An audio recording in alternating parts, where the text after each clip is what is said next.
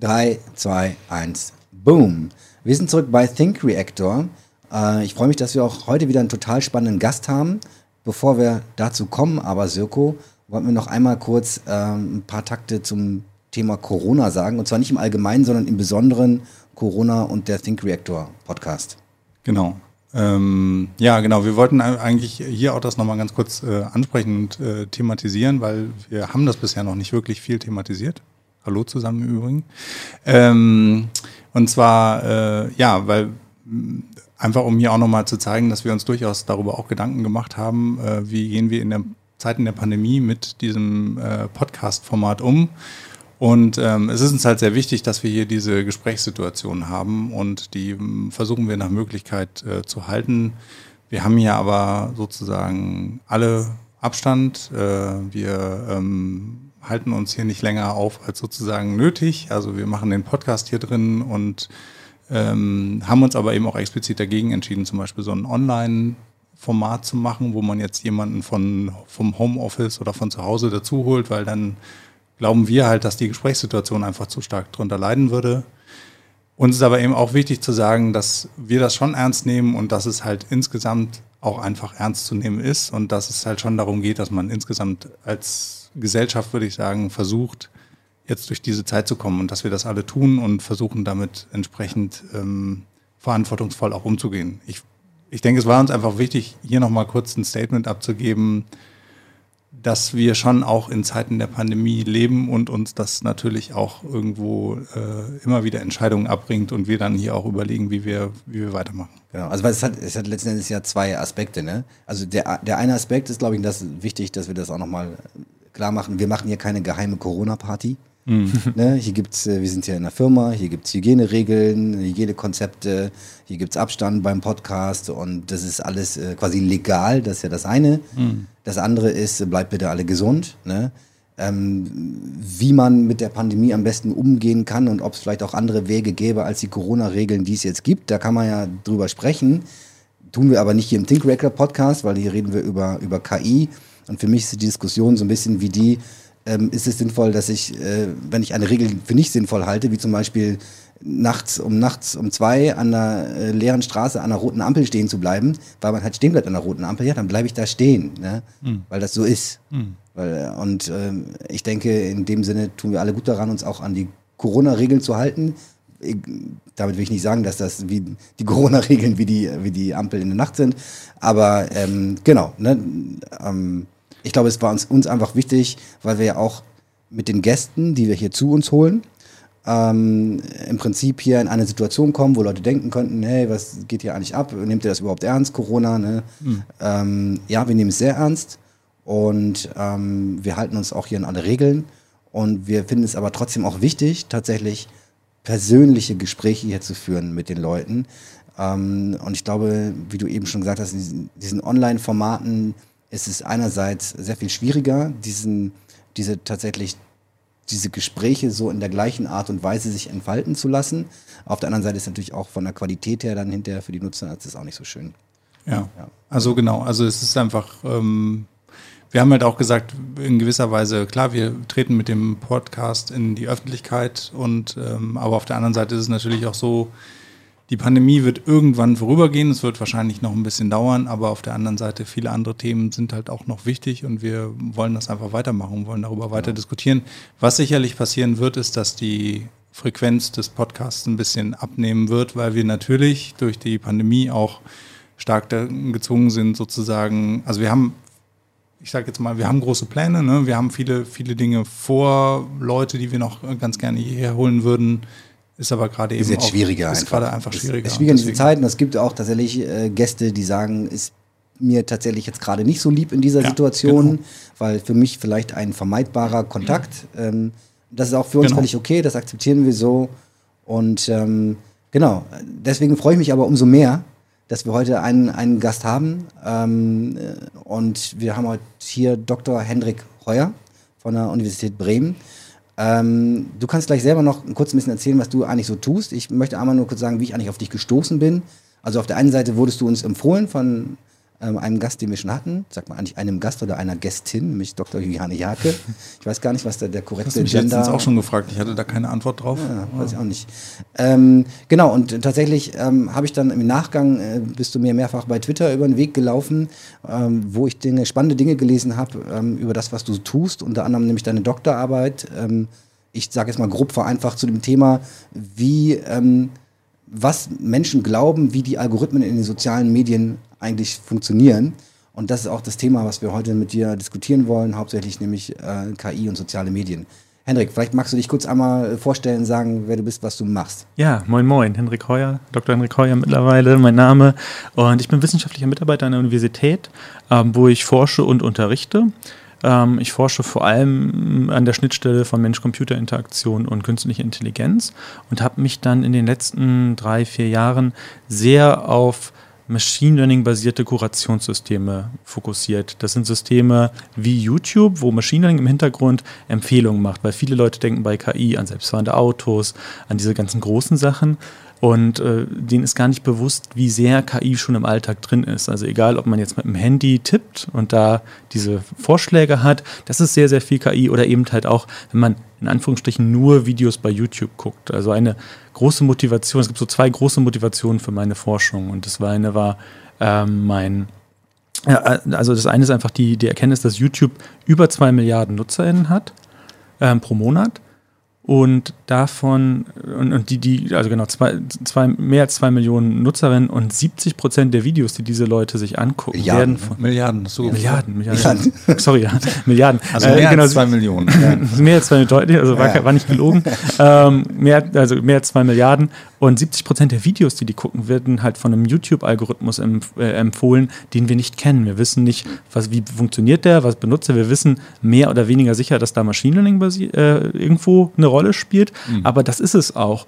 Und die andere Seite, das war dann so ein bisschen die Forschungslücke, in die ich reingetappt bin, ähm, wie stellen sich Leute eigentlich diese Systeme vor? Na, die wurde halt noch gar nicht erforscht. Und eine zentrale Arbeit meiner Doktorarbeit ist eben, sich anzugucken, wie stellen sich Leute diese Algorithmen vor? Was glauben die, wird da eigentlich benutzt, um Empfehlungen zu schaffen?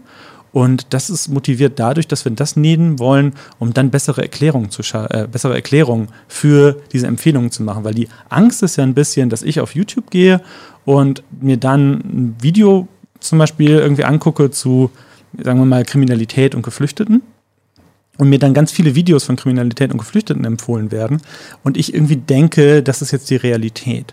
Also das bildet irgendwie die Wirklichkeit ab. Es ist so eine Tagesschau-Realität. Und diese Angst, glaube ich, kann man halt, oder also diese Sorge, das, oder dieses Problem kann man, glaube ich, sehr gut dadurch äh, dem kann man ganz gut dadurch begegnen, dass man halt Erklärungen schafft, warum siehst du das? Und wenn man dann sagt, du hast halt sehr, sehr viele Videos zu dem Thema geguckt und deswegen denken wir, das interessiert dich, dann äh, ist das eine ganz andere Situation, als wenn es so, ja, wie man jetzt irgendwie zum Beispiel andere Webseiten konsumiert, wie Süddeutsche ähm, oder Spiegel Online, wo dann halt eine Realität natürlich präsentiert wird. Und das war so die, die eine Motivation und die andere Motivation war eben, es gibt einen sehr großen Forschungsstrang, gerade in Bezug auf Facebook, wo geguckt wird, ähm, was wissen diese Menschen eigentlich über den Algorithmus? Und da gibt es ein Paper, das hat äh, also in, der, in einer der wichtigsten Konferenzen ähm, den Preis als bestes Paper gewonnen, wo gezeigt wird, dass die Mehrheit zu dem Zeitpunkt 2015 überhaupt keine Ahnung hatte, dass YouTube einen Empfehlungsalgorithmus hat. Ähm, die dachten quasi, alle Videos, die ich da sehe, das sind halt so die Videos, die es YouTube, YouTube sorry, ich hab, äh, Facebook habe ich Facebook. Sorry, das war ein Facebook-Paper. Genau, also alle, alle Facebook-Sachen, genau. Ich sehe einfach alles bei Facebook. Ja. Und noch schlimmer, wenn man die dann fragt, warum hast du jetzt zum Beispiel die, die, die Kinder von deiner Kollegin nicht gesehen, ja. dann sagen die, ja, die will das vielleicht nicht. Also die beziehen das sehr auf ihre interpersonelle Beziehung, auf, auf, das, was sie von der Person wissen, weil sie eben vielleicht einfach in der Vergangenheit wenig mit solchen also sich wenig Interesse für solche Bilder gezeigt kann, haben. Kann, ja. Kannst du kurz mal, du hast vorhin den Begriff Tagesschau-Realität äh, verwendet. Äh, tatsächlich, äh, ich weiß nicht, ob das, äh, also ich kann mir was darunter vorstellen, aber kannst du noch mal sagen, was du damit meinst? Ja, ich glaube, das habe ich aus einem anderen Pop Podcast und das ist so eine, so eine Umschreibung für so ähm, Major Narrative Consensus. Also das ist so das, worauf wir uns einigen, das, was in der Welt passiert und wo wir uns alle einig sind, das ist wirklich passiert und das glauben wir. Mhm. Und das wird ja immer mehr, gerade durch sowas wie Querdenken, durch Corona, immer mehr auch hinterfragt ähm, von, von verschiedenen ich, Akteuren. Ich bin übrigens nicht der Meinung, dass man es Querdenken nennen sollte. Das ist aus meiner Sicht ein viel zu positiv positiver Begriff Ja, eigentlich. absolut. Das ist einfach Ähm, nur- Aber glaube, was, worauf, was du eigentlich, glaube ich, meinst damit mit äh, Tagesschau-Realität, ist halt grundsätzlich der Begriff der Öffentlichkeit, der dem ja zugrunde liegt. Und Öffentlichkeit basiert halt darauf, dass es eine gemeinsame Öffentlichkeit So ist wie, ein- wie ein. Konsens über, über das, was passiert ist. Ein Konsens ne? über die Themen, die gerade wichtig sind und äh, wie sie passiert sind und warum sie passiert sind und äh, der quasi gemeinsam hergestellt wird, dadurch, dass alle quasi auf der gleichen, mehr oder weniger gleichen Informationsbasis aufbauen und sich dann ihre Meinung äh, dazu bilden und dieser vielleicht aber auch teilweise natürlich geguidet wird, dann durch Kommentare, Zeitungen, wie auch immer, durch die Art und Weise, wie sie dargestellt werden, aber alle haben so ein bisschen ein ähnliches Konzept von dem, was äh, man, äh, wie, wie die Realität sein könnte quasi. Ne? Aber bevor wir da reingehen, lass uns kurz nochmal ähm, über deine Arbeit sprechen, ähm, damit ich ein bisschen besser das einordnen kann auch. Ähm, du bist ja quasi jetzt gerade erst fertig geworden. Das heißt, diese Studie, ähm, diese Befragung der Menschen, ähm, was sie eigentlich glauben, wie die Algorithmen funktionieren, in welchem Zeitraum hat das stattgefunden? Das hat ähm, vor gut einem Jahr, also das dauert ja immer Das ist sehr- relativ aktuell noch. aber Das ist relativ aktuell, ja. Nicht jetzt von 2015 oder so. Nein, keine absolut Ahnung. nicht. Nee. Ja. Aber andererseits diese wissenschaftlichen Zeiträume, das ist dauert ja ja immer, bis das dann publiziert wird und äh, ist in einer sehr, sehr guten Konferenz auch erschienen. Insofern hat das alles ein bisschen gedauert. Aber ähm, sind noch sehr aktuelle Daten und ich denke auch immer noch auf dem, was man jetzt auf YouTube sehen würde, auf das Ja. noch anwendbar. Also ich glaube, da hat sich nichts verändert. Also ja. Was, was glauben denn die Leute, wie die Algorithmen funktionieren bei YouTube? Wenn Genau. du es jetzt mal High-Level vereinfacht quasi darstellen müsstest. Genau, die, die erste Idee war ja, oder die erste Sorge war ja, dass die halt auch gar keine Ahnung haben, dass da ein Algorithmus am Werk ist. Und das stimmt nicht. Und glaube ich, eine Theorie, das können wir jetzt quasi nicht beweisen, aber eine Erklärung, warum die Leute so ein Bewusstsein für diese Algorithmen haben, ist, dass das ja relativ klar da steht. Da steht ja eine, die nächste Empfehlung. Ne? Also dieser Begriff Empfehlung, der ist überall im Interface. Also Interface macht das im Gegensatz zu Facebook, im Gegensatz zu Twitter oder auch im Gegensatz zu TikTok sehr deutlich, warum ich das sehe. Ne? Also da wird irgendwie den Leuten schon noch eine Handreichung gegeben. Und das erste Ergebnis, wichtige Ergebnis unserer Forschung ist eben, dass die halt dieses Bewusstsein haben für den Algorithmus. Sie haben aber ein sehr limitiertes Verständnis. Das ist ein ganz anderer wichtiger Punkt. Also die wissen, ich krieg, bekomme Empfehlungen, aber die können nicht wirklich erklären, warum bekommen sie das. Sie haben so ein paar Theorien, aber wir haben, und das, das war eine ganz interessante Studie insofern, ich habe das zusammen gemacht mit einem Kollegen aus Belgien, Oscar Alvarado, und mit unseren BetreuerInnen. Und ähm, der Clou war, dass wir das in Bremen gemacht haben. Ich habe Menschen hier in Bremen befragt. Dann hat, äh, haben wir Leute in äh, Belgien, in Brüssel befragt. Und wir haben Menschen in Costa Rica befragt. Und ähm, das haben wir dann auch nochmal verglichen. Also die Idee war, was kann man da für wie, kam das zu? Costa Rica? Wie kommt der Äh, Oscar, ist, kommt aus, äh, Oscar Also. kommt aus Costa Rica, genau. Ein Costa Ricaner in Belgien quasi. genau, der promoviert da. Okay. Ja. Ja, okay. okay. Also, sorry, ich hatte dich gerade unterbrochen. Und das heißt, und die Ergebnisse waren überall gleich, oder? Nee, also der Clou war halt, dass die alle irgendwie Theorien hatten. Es konnten sie irgendwie was produzieren, aber es gab nicht so ein, so, dass jetzt alle gesagt haben, oh, das basiert darauf, was ich als Sucher, äh, was ich als zum Beispiel als Begriffe in die Suchmaschine gegeben habe. Das gibt's auch, da gibt's auch Leute, die das anerkennen und die denken, das basiert darauf. Aber das war jetzt nicht so, dass irgendwie 19 von 20 das gesagt haben. Sondern eine ganz große Bandbreite, also eine ziemlich flache Verteilung mit ganz, ganz vielen Sachen, die wir dann systematisiert haben. Und wir haben im Endeffekt vier große Gruppen von Vorstellungswelten entdeckt. Das eine ist, ähm, was ich als aktuelle, was ich mache als Nutzer, also wir haben das ist auf Englisch geschrieben, ne, Current User, der aktuelle Nutzer, was der macht, also meine Suchhistorie, die Videos, die ich mir angeguckt habe, was ich like. Dann gibt es einen großen anderen Block, es gibt vier Blöcke, der zweite Block äh, ist soziale Medien. Da ist halt die Frage, was machen die anderen? Was gucken die? Was kommentieren die? Das dritte ist der Algorithmus von dem auch eine Untermenge der Menschen redet, also die, also auch, wo sie auch Vorstellungen haben. Und da geht es dann zum Beispiel darum, was wird eigentlich als Ähnlichkeitsmaß genommen? Also warum sind bestimmte Nutzer ähnlich zueinander? Warum bestimmt, sind bestimmte Videos ähnlich zueinander? Und der spannendste vierte Teil, den haben wir im Paper Company Policy genannt. Und da geht es um die Rolle des Unternehmens. Und das ist insofern interessant, als dass das auch in diesen Konferenzen nicht so stattfindet. Da wird sehr viel über Technik geredet, da wird sehr viel über, über Interfaces geredet und natürlich auch über Algorithmen, aber nicht so sehr ja, die Gesellschaft im weitesten Sinn und auch die Unternehmen. Und ähm, da gibt es zum Beispiel eine Vorstellung, dass da Psychologinnen sitzen bei YouTube, die ähm, Sachen auswählen. Also das war also nicht so, Okay. also es war eine kleine Gruppe von Leuten, die das gesagt haben, aber es war trotzdem interessant. Und der Clou, und, und, und es gab halt auch viele Leute, die gesagt haben, ja, vielleicht ist es auch gekauft. Also, ne, vielleicht ist das Werbung. Obwohl natürlich jetzt nach, nach deutschem Recht eigentlich Werbung immer angezeigt ja, werden müsste. So ein bisschen, ne? irgendwo steht das in klein. Aber ich finde übrigens diesen äh, Aspekt, ne, ähm, da sitzen Leute, die das auswählen. Ja. Man kann erstmal drüber lächeln, aber ich finde den gar nicht so ganz absurd, weil zum Beispiel bei Spotify ist das eine Mischung aus Al mhm. Auswählen und Algorithmus. Ne? Ja. Wenn Spotify dir anbietet, äh, die 50 besten Songs zum Mitsingen im Auto, ja. dann haben die in Wirklichkeit eine redaktionell ausgewählte Liste von vielleicht 500 ja. Songs, die man super im Auto mitsingen kann. Und aus diesen 500 Songs, die tatsächlich manuell von MusikredakteurInnen ausgewählt wurden, mhm. aus diesen wählen sie dann die 50 aus, die aufgrund deines Profils am besten zu dir passen, quasi. Ja. Insofern schon auch. Mhm. Also ganz, ganz abwegig ist das nicht. Ne?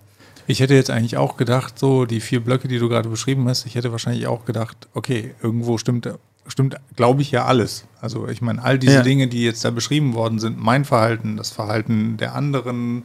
Das ähm, wahrscheinlich alles drauf ein, meinst du? Ja, ja, also ich denke, der, der, der am, am Ende des Tages die Empfehlungen, die du bekommst, Ne, ich habe jetzt in der Vorbereitung damals, äh, als wir das Buch von Richard David Brecht äh, äh, besprochen haben, habe ich auf YouTube mir ein paar Videos über Richard David Brecht. Das wirkt bis heute nach. Ich ständig Richard David Brecht. Verfolgt er dich, ne? genau. Dich so, aber auf der anderen Seite kommen halt auch wieder dann wieder ähnliche Sachen und man merkt dann so, okay, der, der, der, es kommen ja auch immer wieder neue Sachen. Also es ist nicht nur mein eigenes Verhalten, sondern da kommen auch andere ähnliche Algorithmus versucht dich zu Maße mit rein.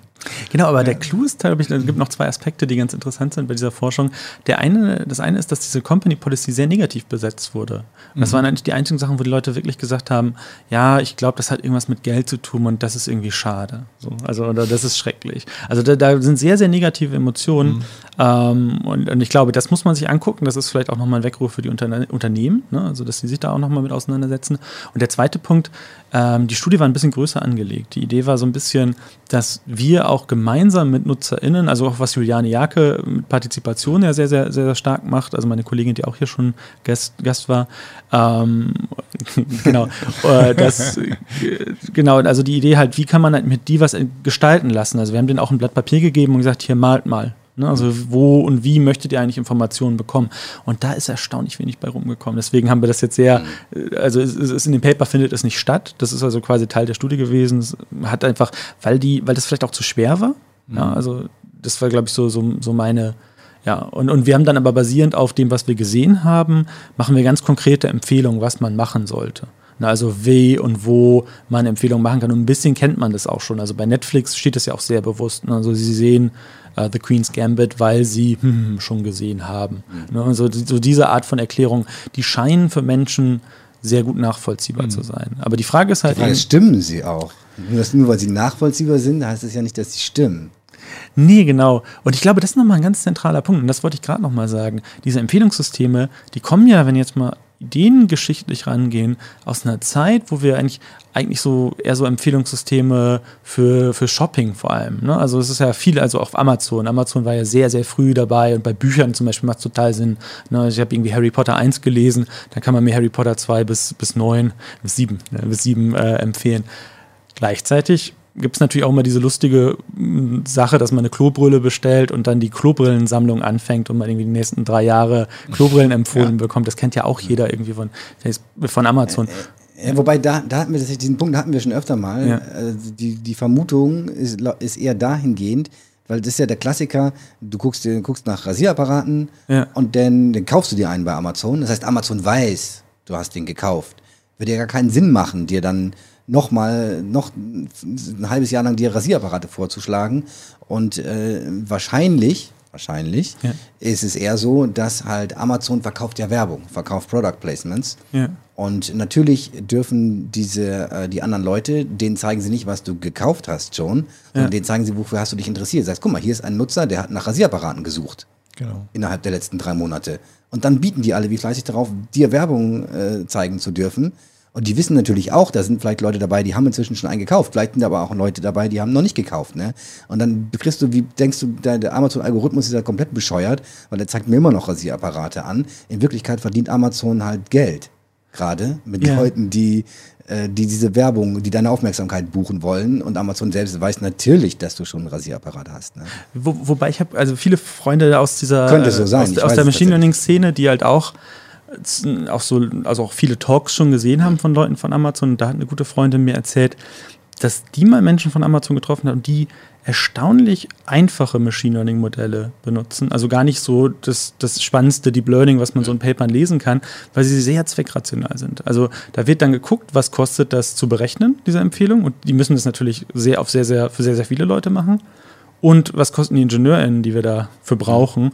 Und wenn das dann halt weniger ist, als was sie sich von dem Geld äh, erwähnen, ja, ja, dann vielleicht, das, was, nicht gemacht. Was, vielleicht auch was verkauft sich gut und was ist einigermaßen stabil. Also ich meine, bei diesen Dingen, die dann auch wirklich eingesetzt werden, musst du ja auch sehen, dass es einigermaßen stabil ist. Also zu diesen, zu diesen Werbegeschichten, was du jetzt gerade gesagt hast, Roland, ähm, mir persönlich kommt es auch noch so vor, als ob das auch noch maximal dumm ist. Also auch im, im, im Browser, also muss ich ja gar nicht unbedingt Amazon nehmen, ne? wenn ich jetzt irgendwo ähm, keine Ahnung, irgendwo was gesucht habe, bei irgendeinem Online-Versender und dann mache ich irgendwie Spiegel Online oder sonst irgendwas auf, dann zack, kriege ich genau das Ding als Werbebanner, wonach ich gerade eben geguckt habe. Mhm. Äh, äh und da denke ich manchmal auch, ähm, das geht doch auch schlauer. Und ich denke mal, der, also tatsächlich wäre da auch meine Vermutung, es wird aber trotzdem verkauft und es gibt darüber trotzdem Markt und man kann damit trotzdem Geld machen. Also gerade bei Amazon könnte es natürlich sein, auch dass das Next Level schlau ist.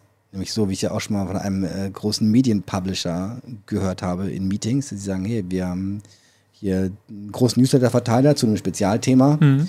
und wir wissen ganz genau, was diese Menschen wollen gerade.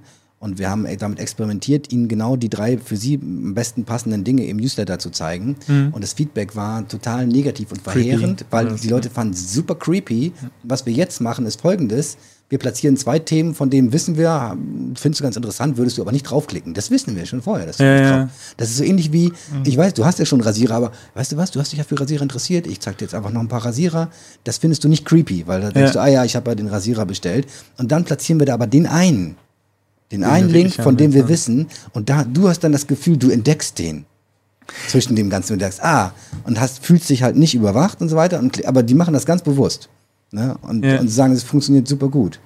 Ja, jetzt sind wir halt meinenweit in der wir genau, bräuchten wir jemanden, wir müssen, wir müssen jemanden reinholen, der das, der, das, der das aufklären kann. Aber ich, aber ich glaube, warum? Das sind Fakten. Warum ich, warum ich das quasi angesprochen habe. Darüber reden wir, glaube ich, auch noch. Das ist halt der Social Media Podcast, deswegen, das sind Fakten. Alternative Fakten und so. Wir können gerne auch nochmal über die Erkennung von Desinformation im Detail reden, äh, was mich auch ein, ein, Thema ist, das mich sehr, sehr interessiert. Aber ich glaube, ich bringe das nur, habe das nur nochmal gesagt, weil das sind halt diese Algorithmen, die man kannte. Und dann haben halt Leute gesagt, okay, wir haben hier eine Website, Facebook, da sind sehr viele Leute, da passiert richtig, richtig viel. Und wir müssen da irgendwie eine Ordnung reinbringen, weil wir können das nicht chronologisch abfeuern, dann drehen die Leute ab. Das interessiert dann auch keinen. Also müssen wir es irgendwie sortieren. Und dann haben die gesagt, warum nicht mal diese Algorithmen ausprobieren? Ja, ne? Also, also, sorry, wenn ich da einhake, aber da würde ich tatsächlich schon einhaken, auch wenn ich jetzt gerade noch sehr unter dem Einfluss von The Social Dilemma stehe, weil ich es ja. gerade ganz kurzfristig erst gesehen habe. Und gehört.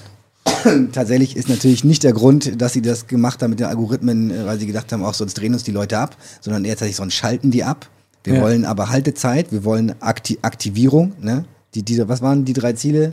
Aktivierung, also möglichst, möglichst lange halten, ähm, ähm, weitersagen, ne? mhm. ne? möglichst an vielen anderen Leuten das weiterspreaden und ähm, kommerzialisieren, ne? ja. also äh, Geld damit verdienen.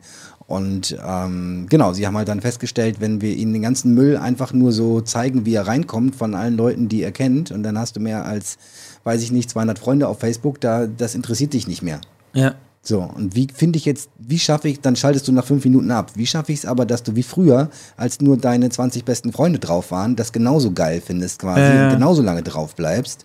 So, indem ich das eben filtere. Und wie filter ich das? Woran kann ich jetzt festmachen, was du geil findest und was nicht? Was, was zeige ich dir? Ne? Ja, ich, ich, bin auch überhaupt nicht so ein freudloser Wissenschaftler, der sagt, es sollte keine Kurationsalgorithmen geben. Aber ich glaube, als mit eigentlich der Grund, warum ich das mir. Das ist das Kriterium eines freudlosen Wissenschaftlers. Naja, nee, aber ich meine nur, man möchte halt nicht jemand sein, der halt nur kritisiert. Also ich möchte ja. schon auch eher, eher Teil der Lösung sein, auf jeden Fall. Ähm, aber auch natürlich Probleme benennen. Und es gab zum Beispiel also in der, in der Phase, wo ich überlegt habe, was mache ich jetzt eigentlich? eigentlich? Also wo, worüber möchte ich eine Doktorarbeit schreiben? War gerade dieser Kompass, dieses Kompassbeispiel, das wurde hier im Podcast vielleicht auch schon mal angesprochen, von dem ja, System, das vorhersagt, wird jemand wieder straffällig oder nicht. Das mhm. kennt ihr, oder? Ja, haben wir mhm. so am Rande mit Juliana, mhm. glaube ich, auch drüber gesprochen, ja. Genau, und das ist so ein System, wo gezeigt wird, dass das systematisch ähm, People of Color benachteiligt, ja. systematisch auch Frauen benachteiligt. Ja. Ähm, und das ist halt eigentlich ein System, wie wir es nicht haben wollen. Und da hab ich, haben wir lange überlegt, also machen wir da jetzt eine Studie zu. Und da hat Andreas damals, also mein, mein Doktorvater Andreas Breiter auch damals richtig gesagt, willst du denn, dass es solche Systeme überhaupt gibt? Ich glaube, das ist eine wichtige Frage und das muss man sich gerade in dem, in dem KI-Bereich, kann man natürlich jetzt auch schön mit dem Namen hier spielen, Just at AI, da kann man, also ja. muss man das immer und kann man das überall hinzufügen. Ne? Und ich glaube, das war eine, ein wichtiger Moment für mich und Kurationssysteme eben haben einen anderen Charakter. Ich glaube, die können immens wichtig sein und ich finde es auch super, wenn mir tolle Podcasts empfohlen werden, zum Beispiel. Ne? Aber äh, es gibt halt ein Gefahrenpotenzial und die müssen wir halt begegnen. Aber ich glaube, ich glaub, wenn ich kurz einhaken darf, ähm, tatsächlich glaube ich, Natürlich. dass diese Recommender-Systeme sind die mächtigsten und gefährlichsten ja. für die Gesamtgesellschaft. Und tatsächlich sind wir auch, also ne, es gibt jetzt bei Just at AI gibt es zwei Dinge, die ja. wir nicht tun. Okay. Das eine sind Waffen, ja, autonome Waffensysteme. Ist schon mal gut. Genau. Und das andere ist Marketingoptimierung. Ah, spannend, ja. Weil wir einfach keinen Bock drauf haben. Ja. Weil das irgendwie, ja, das geht mich genau dann in diese Richtung, ja. quasi ähm, die Aufmerksamkeit der Leute möglichst gut zu verkaufen. Ja.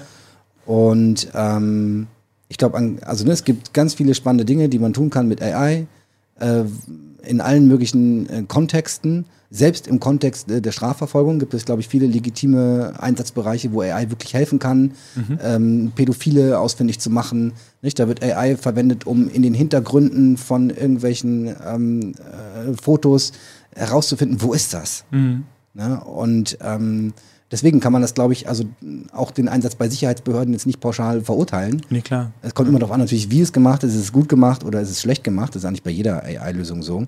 Und tatsächlich, diese Recommender-Systeme ähm, sind, glaube ich, die, die aktuell und auch auf die kommenden Jahre hinaus, mindestens die nächsten fünf Jahre wahrscheinlich, den größten Einfluss haben werden auf die, auf die Gesellschaft, auf, auf die Menschheit. Ja. Und deswegen finde ich es extrem wichtig, sich damit zu beschäftigen, wie die funktionieren, ähm, sich damit zu beschäftigen, was die Leute darüber denken, wie ja. die funktionieren und sich aber auch damit zu beschäftigen, wie, wie lässt sich das vielleicht verändern. Ja? Ähm, genau, und das wollte ich nur mal so kurz als Statement noch einbringen, weil ähm, Ne? Just at AI ist, glaube ich, grundsätzlich schon die richtige Strategie. ähm, genau, ich, ich wollte nochmal auf einen Punkt hinaus, den hast du vorhin so mit angerissen und ähm, wir haben es jetzt, also wir, wir, nähern uns langsam ein bisschen ähm, dem Social Dilemma-Film, ähm, denke ich. Äh, und zwar hast du vorhin gesagt, naja, bei diesen vier Kategorien, die ihr da ähm, äh, sozusagen gefunden habt oder äh, wie ihr das gruppiert habt, da gab es halt viele Sachen, die haben die Leute eher dann so, naja, also es, ich kann mir vorstellen, was ich selber geklickt habe, was andere geklickt haben und so weiter und das eher positiv belegt und dann gab es so diese, diese, sag ich jetzt mal, wirtschaftlich orientierten Kriterien, wo die Leute dann gesagt haben, ja, das finde ich aber irgendwie doof, weil da geht es irgendwie ums Geld. Also, und es geht auch ein bisschen in die Richtung von dem, was Roland gerade gesagt hat. Ich glaube, der, das Unbehagen entsteht wahrscheinlich in dem Moment, wo man denkt, ja verdammt, ich bin jetzt irgendwie eine Ware als Nutzer, also mit mir wird Geld gemacht und zwar in einer Form, die ich selber gar nicht mehr erkennen kann. Mhm. Und ich glaube, das ist ähm, wahrscheinlich äh, so ein bisschen, das ist ja auch ein bisschen so der Aufhänger oder zumindest ein Aspekt auch, auch in diesem Film, dass man halt ähm, äh, dass man dieses Unbehagen bekommt. Dafür ja, sorgt erst der Film. Die Frage ist, war das vorher schon da? Das ja, würde mich mal ich, interessieren, ich, auch aus der Studie. Ja, also ich, ich denke schon, es war vorher schon da, aber ich meine, du merkst ja, wir, wir selber rätseln ja auch rum. Ja, wie, wie, wie ist das denn? Ist das jetzt äh, irgendwie Next Level AI, das, also sozusagen, was macht denn dieser Recommender? Ne? Ich meine, da sind wir jetzt auch aufgeschmissen, weil wir es auch nicht wissen. Und ich glaube, dieses, dieses Nicht, Gefühl. Ich habe aber die richtigen Informationen. Ja, natürlich. Aber, aber dieses, dieses Gefühl, glaube ich, das ist, äh, ist ganz elementar. Die wollen dich alle für, impfen, Sirko. Für dieses. Äh, Entschuldigung. ja, äh, hau rein. äh, nein, aber ich glaube, es ist ganz elementar für, die, für diese ganze Nutzung. Ich meine, wer vor, vor, weiß nicht, fünf oder zehn Jahren hat jeder noch gesagt, ja, ähm, ich kann meine Daten ruhig ins Internet stellen, was will man denn damit machen und so. Da konnte sich das noch keiner so richtig vorstellen. Ich glaube, das wandelt sich so allmählich, dass man irgendwie sagt, ja, okay, irgendwie wird da Geld gemacht, aber ich blicke gar nicht mehr so richtig durch, womit eigentlich tatsächlich. Mhm. Ne? Also das Werbebanner, was ich sehe, ist ja nun das mega offensichtliche, aber diese ganzen Geschichten, dass du halt auf bestimmte Klicks getriggert wirst, um sozusagen zum Beispiel deine, die Aufmerksamkeit möglichst lange zu halten und so. Das ist ja schon ein deutlich, deutlich subtilerer Mechanismus. Also gibt es das aber tatsächlich? Habt ihr das in der Studie, also dieses Unbehagen, ist das tatsächlich da bei den Leuten? Jetzt mal jenseits von dieser vierten Gruppe? Mhm. Oder finden die das eigentlich ganz gut alles und finden es cool, dass sie YouTube benutzen können und machen sich jetzt gar nicht. Also ich meine, guck mal, ihr seid Wissenschaftler, ihr habt das Social Dilemma gesehen und so, ne? Ja. Und natürlich hat man dann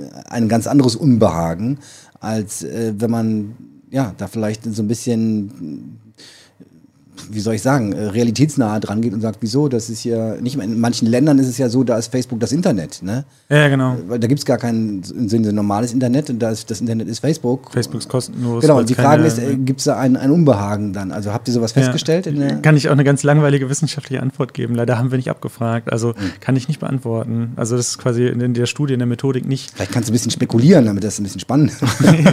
ja, aber ich glaube, das wäre, man, man promoviert nicht irgendwie vier, fünf Jahre und dann genau, so solche Statements rauszuhauen. Dann, ich meine, ich, ich glaube, was, was ein sehr, sehr gutes fünf Buch Jahre ist. später. Ja. genau, wenn man dann Tenja hat, also bei Beamte Dann fängst du an zu spekulieren. Äh, dann kann man alles machen. ja. Ja. Und dann nochmal gibt es noch die nächste Stufe, wenn man dann emeritiert ist, dann, dann geht alles. Nee, aber ich glaube, ein richtig, richtig tolles Buch ähm, ist äh, Surveillance Capitalism von Shoshana Zuboff. Ich weiß nicht, ob, ich, ob ihr das kennt. Das hat eigentlich auch nochmal eine ganz eigene Sendung verdient. Da geht es nämlich auch darum, äh, ja, also wie haben sich eigentlich diese, diese Software, diese Unternehmen entwickelt und wie verdienen sie, äh, wie verdienen sie Geld? Und das ist also, sie ist Soziologin und sie analysiert das sehr, sehr markt, äh, genau, sie hat diesen Begriff Überwachungskapitalismus geprägt. Das ist ein, also ist auch schwer zusammenzufassen, auch sehr, sehr, sehr komplexes Buch, aber sehr, sehr lesenswertes Buch, wo halt nochmal geguckt wird, wie machen diese Unternehmen eigentlich Geld? Weil ich mhm. finde es auch schwer zu erklären. Also klar, jeder weiß so ein bisschen so Werbung, Ne? Aber im Endeffekt können sie halt auch vorhersagen, so ein bisschen, wo die Reise hingeht. Also was die Leute wollen, aber nicht so kausal. Aber sie haben. Also sie, können, sie, sie können es beeinflussen sogar. Das ist ja quasi auch so ein genau. bisschen noch das, was in das Social Dilemma so mitschwingt, dass dann bis auf Punkt 1 ist. Ich kann sehr genau vorhersagen, ob du irgendwo draufklicken wirst oder nicht. Und ich kann dir quasi dir als Werbetreibendem äh, eine Zielgruppe geben, wo du eine extrem hohe Conversion Rate quasi hast. Ne? Und das heißt, du kannst dein Geld extrem effizient anlegen. Das ist äh, der Hauptfaktor.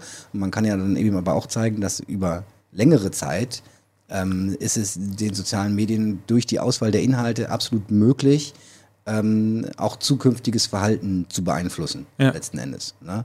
Und die Frage ist, ob und wer das nutzt, ob dafür bezahlt wird, ob es, da sind wir wieder gleich in Bereich ja. der Verschwörungstheorie. auch wie nachhaltig wahrscheinlich das ist, auch, ne? also, also, wahrscheinlich wird auch dieser Podcast hier erstmal auf dem Index landen, dass man ihn nicht bewerben darf. Tatsächlich ist, es gibt solche Regeln. Wir haben äh, in einem der frühen Podcasts haben wir Corona gesagt, Corona, Corona. Ja, und nicht? dann kommt so ein und, und, nee, und, und sobald du sobald du Corona sagst in einem Podcast, haben wir dann gelernt, ähm, darfst du dieses Video auf YouTube nicht bewerben. Du darfst keine Werbung dafür schalten. Ah ja, okay. Ja, und dann haben wir quasi dann äh, da mit den telefoniert. Gut, gut dass du es mal gesagt hast. Auch. Corona, Corona. nee, tatsächlich haben wir inzwischen eine Freigabe für Corona. Ah, okay. Aber wenn wir heute noch über so ein paar andere Verschwörungstheorien sprechen und Impfen zum Beispiel und keine Ahnung, ja. ist es wahrscheinlich ähnlich äh, schwierig. Ähm, genau, weil, weil da schon drauf geachtet wird, ne? Also allein schon auch krass, natürlich scannen die jedes, also da läuft irgendwie eine äh, Speech-to-Text-Engine über alles ja. drüber und das wird, alles, alles, was wir hier sagen, wird sehr genau analysiert quasi ja. und dann wird entschieden, darf man für so etwas Werbung machen oder nicht, wem zeige ich das und so weiter. Ne? Ähm, so, wo war ich jetzt? Ich kam irgendwie Wobei, das ist noch ein wichtiger Unterschied. Du ja. sagst, darf man dafür Werbung machen? Das ist nicht die Frage, ne? Bezahlt da wer für? Das ist nämlich die wichtigere Frage. Ne? Also ja. das ist ja eigentlich das auch, was YouTube motiviert. Die wollen ja gar nicht eine informierte Öffentlichkeit, wie man jetzt zum Beispiel als ja, als demokratische äh, also Institution das, das verlangen würde, auch irgendwie, also, ne? also die wollen Geld verdienen. Und das ist ein wichtiger Unterschied, glaube ich. Also nur so als kleines. Ja. ja. Nee, nee, ab, also absolut. Ähm, ich glaube, man kann durchaus den Leuten auch zugute halten, alle Leute, die soziale Medien betreiben, dass sie ähm, dass neben den kommerziellen Zielen, die sie sicher auch immer hatten, äh, sicherlich äh, auch mal andere Dinge mitschwangen oder mitschwingen nicht? Äh, wir verbinden alle Menschen miteinander und wir wollen doch eigentlich nur Gutes. Ja. Also ich würde jetzt, äh, fällt mir schwer, mir vorzustellen, dass es Leute gibt, die dann von vornherein planen, nicht? Und dann kann ich ja alle ich an eine Angel und dann manipuliere ich sie und mache dies und jenes und so, keine Ahnung. Vielleicht, ja. ne? aber ähm, Wahrscheinlich eher nicht. Und dann, ich meine, Mark, Mark, Mark, Zuckerberg selbst sagt ja auch, nicht jemand wie ich, jemand wie Facebook sollte nicht in dieser Position sein, ja. sowas tun zu können. Macht aber so. auch erstaunlich wenig dagegen. So. Macht erstaunlich wenig dagegen. Ne? Ähm, genau, aber lass uns äh, vielleicht noch mal kurz drüber sprechen. Wir waren gerade, wir hatten den, den, die Abbiegung genommen. Bei dem Punkt haben die Leute Unbehagen. Und da hast du gesagt, wir haben das nicht abgefragt. Genau, das können wir gar nicht sagen. Ja. So, ihr könnt das, ihr könnt das nicht sagen. Ähm, jetzt habt ihr ja quasi Ergebnisse, was die Leute ges gesagt haben, was sie glauben, wie ja. das funktioniert. Ähm, man würde es ja so gerne mit etwas vergleichen, wo man sagt, und in Wirklichkeit funktioniert es so um ja. dann so ein bisschen zu schauen, genau. können wir aber quasi, habt ihr euch mit dem Thema auch beschäftigt? Ma machen wir in dem Rahmen, in dem wir es können. Also ja. tatsächlich, also das ist auch ein relativ langer Text. Das sind also allein diese Publikation, das ist ein Kapitel der Doktorarbeit, sind so 25 Seiten, auch sehr, sehr eng ge gefasste Seiten. Und da gibt es auch einen Abschnitt dazu, wo wir das vergleichen mit dem, was öffentlich bekannt ist. Es gibt, ja. Was ist denn öffentlich bekannt? Erzähl zwei oder drei Paper über, über, über YouTube, wo sie halt einmal deutlich sagen, so funktioniert unser System. Und äh, ich glaube, das Zentrale ist da, dass sie, wie heißt das gerade noch? Genau, diese ähm, so Warenkorbanalysenartig machen. Also was wird zusammen angeguckt, ne? Also welche Sachen werden zusammen angeguckt. Das war so die Grundidee, die sie äh, auch vor so zehn Jahren oder 15 Jahren mal veröffentlicht haben, wo man halt weiß, wo es halt noch klein war und äh, ne, einfach irgendeins von vielen Startups war, wo sie gesagt haben, wir machen diese artigen, solche Warenkorbanalysen und dann gibt es ein neueres Paper von 2016, wo sie sagen, okay, wir haben hier schon Deep Learning und wir haben so ein zwei äh, geteiltes Deep Learning. Das eine macht Empfehlungen und das andere System rankt die. Mhm. Und das ist aber im Prinzip alles, was öffentlich bekannt ist. Vor allem in dem Sinne, dass es öffentlich als Paper in einem wissenschaftlichen Bereich auf, äh, also nachvollziehbar ist. Mhm. Ja. Genau, aber also tatsächlich, wenn wir jetzt mal ein bisschen rauszoomen äh, in Bezug auf die DIS, habe ich das tatsächlich aber versucht. Also die, das Kapitel, was danach kommt, ich mache jetzt hier große Werbung, ist mhm. tatsächlich auch kostenlos äh, äh, über die äh, Universität Bremen, über die Universitätsbibliothek erreichbar oder über meine Webseite. Das ist alles Open Access, kann jeder sich angucken. Ist ja auch mit Steuer gerne bezahlt. Ja, können wir ja gerne hier verlinken. Genau, irgendwo. gerne. Und äh, im nächsten K äh, Paper geht es nämlich genau darum, was für, also, ne, was, wir haben dann, also habe ich bestimmte Erklärungen genommen und die ausprobiert mit Leuten und denen halt verschiedene Erklärungen gezeigt. Mhm. Habe da mein eigenes Nachrichtenempfehlungssystem programmiert, mhm. das Leuten Empfehlungen gemacht hat und habe eine Studie gemacht mit Journalistinnen, weil die eben, das war jetzt so die Idee dahinter, die wissen ungefähr, was ist eine relevante Nachricht oder nicht. Die können die Relevanz von Nachrichten ganz gut einschätzen. Das heißt, wir haben 25 äh, Journalistinnen und Journalisten gehabt und die haben so ein System trainiert, denen habe ich verschiedene Erklärungen gezeigt und die fanden eigentlich nichts interessant davon und nichts hilfreich. Also das war so, mhm. äh, so ist Wissenschaft natürlich auch, ne? manchmal klappt was nicht. Also die, die ganzen Erklärungen die wir da gemacht haben, haben halt nichts gemacht. Das eine war halt, denen wirklich zu zeigen, das sind die Empfehlungen und so, hier wurden die Fehler gemacht, ne, die falsch positiven und die falsch negativen, denen das gezeigt, das fanden sie nicht hilfreich. Dann haben wir, ähm, oder habe ich, ähm, so Kennzahlen berechnet, ne, Genauigkeit, äh, Preci äh, Precision Recall, also diese ganzen Standard Machine Learning Metriken haben wir denen gezeigt und auch erklärt, kontextualisiert. Auch das fanden sie nicht so wirklich hilfreich. Und ähm, dann habe ich sogar noch so ein interaktives System gebaut, wo die wichtigsten Wörter gezeigt wurden, zum Beispiel Bundestag, Politik, AfD. Und dann wurde gezeigt, wie wichtig ist das. Und die Leute konnten sogar interagieren und sagen, das ist eigentlich nicht wichtig, das interessiert mich nicht, das Thema. Mhm. Und auch das war nicht so hilfreich. Und wir haben das immer verglichen mit, wie gut glauben, wie, wie gut meinen sie zu verstehen, dass sie bestimmte Empfehlungen bekommen. Und da gibt es eine relativ große Studie, zum Verständnis von Facebook, wie Leute Facebook verstehen. Und im Grunde hat sich da nichts getan. Also es hat sich, hat sich nicht deutlich verbessert. Also das ist so ein, so ein bisschen, äh, eigentlich eins der spannendsten Kapitel der Doktorarbeit, aber eben ein negatives Ergebnis. Ähm, und darauf basierend äh, gibt es dann das nächste Kapitel, das sich damit auseinandersetzt, was äh, was ist eigentlich die Alternative? Was können wir jetzt machen? Ja, genau, da, genau das da hatte ich gerade im Kopf. Lass uns mal ja. dahin gehen. Keine Sorge, ich habe an alles gedacht. Nein. Also, nee, aber, also dann, äh, und, und, und da kam nämlich noch eine andere Sache dazu. Und zwar waren da diese Ausschreitungen in Chemnitz. Ich weiß nicht, da erinnert ihr euch bestimmt mhm. auch noch dran. Ne? Diese Nazis, die da vor diesem Karl-Marx-Kopf stehen, ganz schrecklich. Und da gab es einen relativ großen Artikel in der New York Times, wo gesagt wurde, dass die ähm, viele der Leute, die da hingegangen sind, demonstrieren gegangen sind, durch YouTube radikalisiert wurden. Und zwar, was passiert ist, die haben irgendwie gehört, dass in Chemnitz was passiert, hatten irgendwie, weiß ich nicht, Tagesschau nicht gesehen, haben das bei YouTube eingegeben und haben dann immer radikalere Videos bekommen.